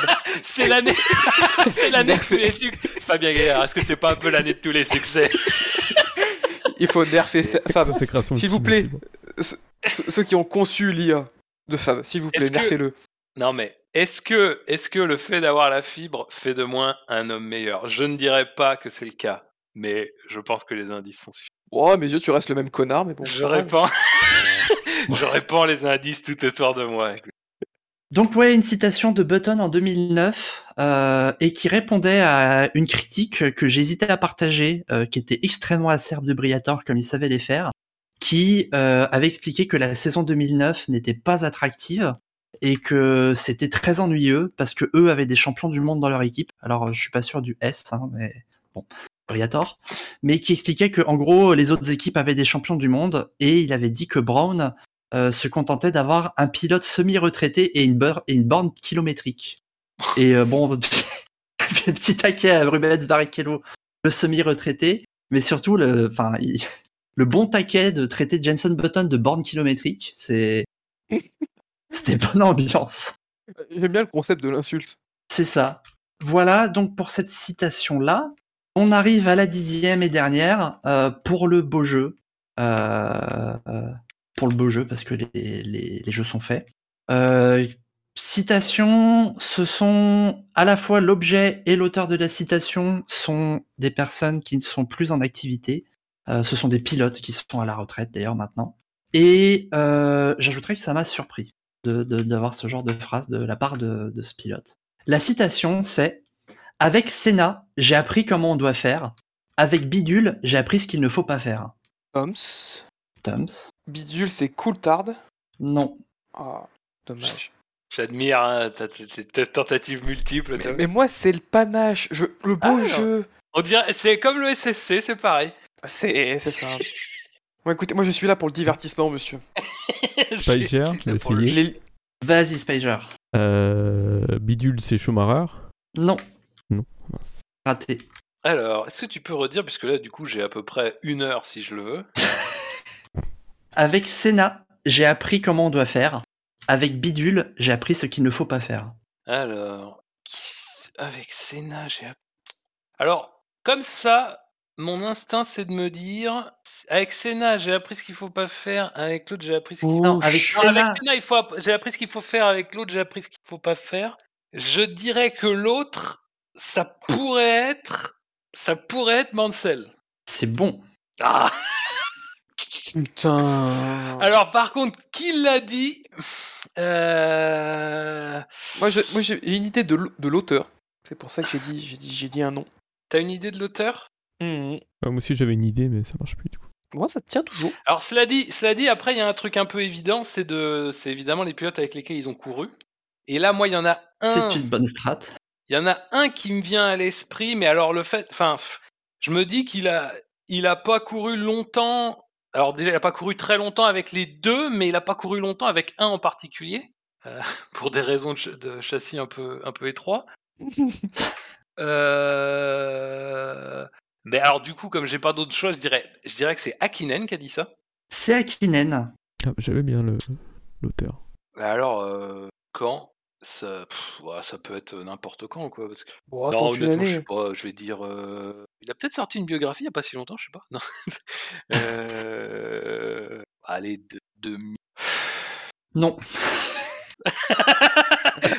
eh bien, bravo, c'est un échec. C'est bien joué. C'est quoi, 95 Non, il l'a sorti en 95. Ce qui, déjà, ce genre de citation m'a étonné d'Akinen. Et en plus, il l'a sorti en 95, l'année où il a piloté avec Mansell.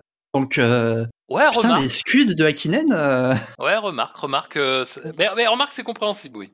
Parce qu'en fait, il a tellement peu couru avec eux que, en fait, si tu te dis, il dit ça après sa carrière, alors il doit le penser toujours, mais s'il le dit après sa carrière, ça fait un peu, ça fait vraiment lointain. Et s'il le dit en 95, il y a une certaine logique, puisque finalement, il n'a pas connu beaucoup d'équipiers, quoi. Ok, ok. Et c'était tout. Donc, vous avez bouclé les 10 citations. Euh, Fab, tu remportes le jeu avec, si je ne me trompe pas, 14 points. Euh, Toms, tu arrives deuxième avec 4 points. Et Spider, troisième avec 1 point. Et euh, vous avez presque trouvé toutes les citations, vu que vous en avez trouvé 9 sur les 10. Donc, euh, messieurs, bravo à vous. Beau boulot. Bah, c'était sympa. Good job. C'était bien cool pour finir l'émission. Euh, et ben sur ce, je pense qu'on va pouvoir se, se laisser. On va se laisser avec ma traditionnelle erreur, vu que je vais vous faire les traditionnels rappels de fin d'émission. Euh, vous pouvez nous C'est pas naturel, là. Ouais, c'est pas naturel, c'est un peu forcé. C'est pas authentique. Non, mais j'ai changé, j'ai compris. ouais. Je le sais. Tu- On me le dit assez, je sais. C'est pas facile. Euh, vous pouvez nous retrouver de partout, vous connaissez la liste. Euh, Donnez-nous un nom, on y sera sûrement. Euh, N'hésitez pas à nous suivre sur les réseaux, Twitter, Discord. euh, on publie pas mal de choses ces derniers temps, bah, euh, vu qu'on est en plein triple, triple header. L'infographie virage cette semaine va vous surprendre. Euh, si on peut faire un peu de, de clickbait, euh, de clickbait promo, promotionnel. Quel virage va nous surprendre? Ah, quel virage va vous surprendre ah, ah. Messieurs, la F1 sur internet, c'est sûr. Parce que le SAV de la F1, c'est. C'est court, on dit. Oh, ça va, pas trop 2h30. Oh, va. 2h30. Avec un bon jeu d'une demi-heure, ça va. Ouais, ouais, ouais. Mais je sais que les gens qui ont des trajets de 3 heures vont être un peu étonnés. Eh ben, ils mettent en 0,50 et on est bourré. Et on, Et a l'air bourré. bourré. c'est ça qu'on veut. Bonne idée. Petite pensée aux auditeurs de la version podcast qui sont à 1h50 et qui entendent ouais 2h30 d'émission et qui C'est vrai. Sachant qu'en plus, on n'a même pas lancé le live ailleurs, donc il n'y a même pas 2h30. euh. Bref, a en tout cas. lancé- ça- on n'a pas lancé l'enregistrement non plus, donc. vous Bah non, du coup, faut- on se retrouve demain pour faire l'émission. euh, On dira perruche, euh, voilà, et puis c'est parti. euh. En tout cas, messieurs, merci de m'avoir accompagné ce soir. Merci à toi. C'était Un, un, grand merci à toi. merci à toi. Oui, c'est vrai. Eh, euh, et du coup, on se retrouve euh, bah, ce week-end, encore de nouveau, pour finir ce triple euh, soit samedi soir, soit dimanche matin, en fonction de, quand est-ce que le warm-up sera, sera fait. Puis, bien sûr, voilà, euh, suivez-nous, on tient au courant. Jeudi, il y a les infographies et virages qui, qui seront sur, le, sur notre Twitter. Et puis, puis sur ce, nous vous souhaitons une bonne fin de soirée pour ceux qui sont été avec nous en direct ce soir et qui, comme d'hab, ont, ont animé le chat à la, avec brio. Si vous écoutez en podcast, euh, bonne journée, bonne matinée, euh, bonne nuit, peu importe à l'heure auquel vous écoutez cette émission. Et on se retrouve du coup ce week-end. Salut. Salut, bonne journée à tous. Bye. Bonne soirée, ciao ciao.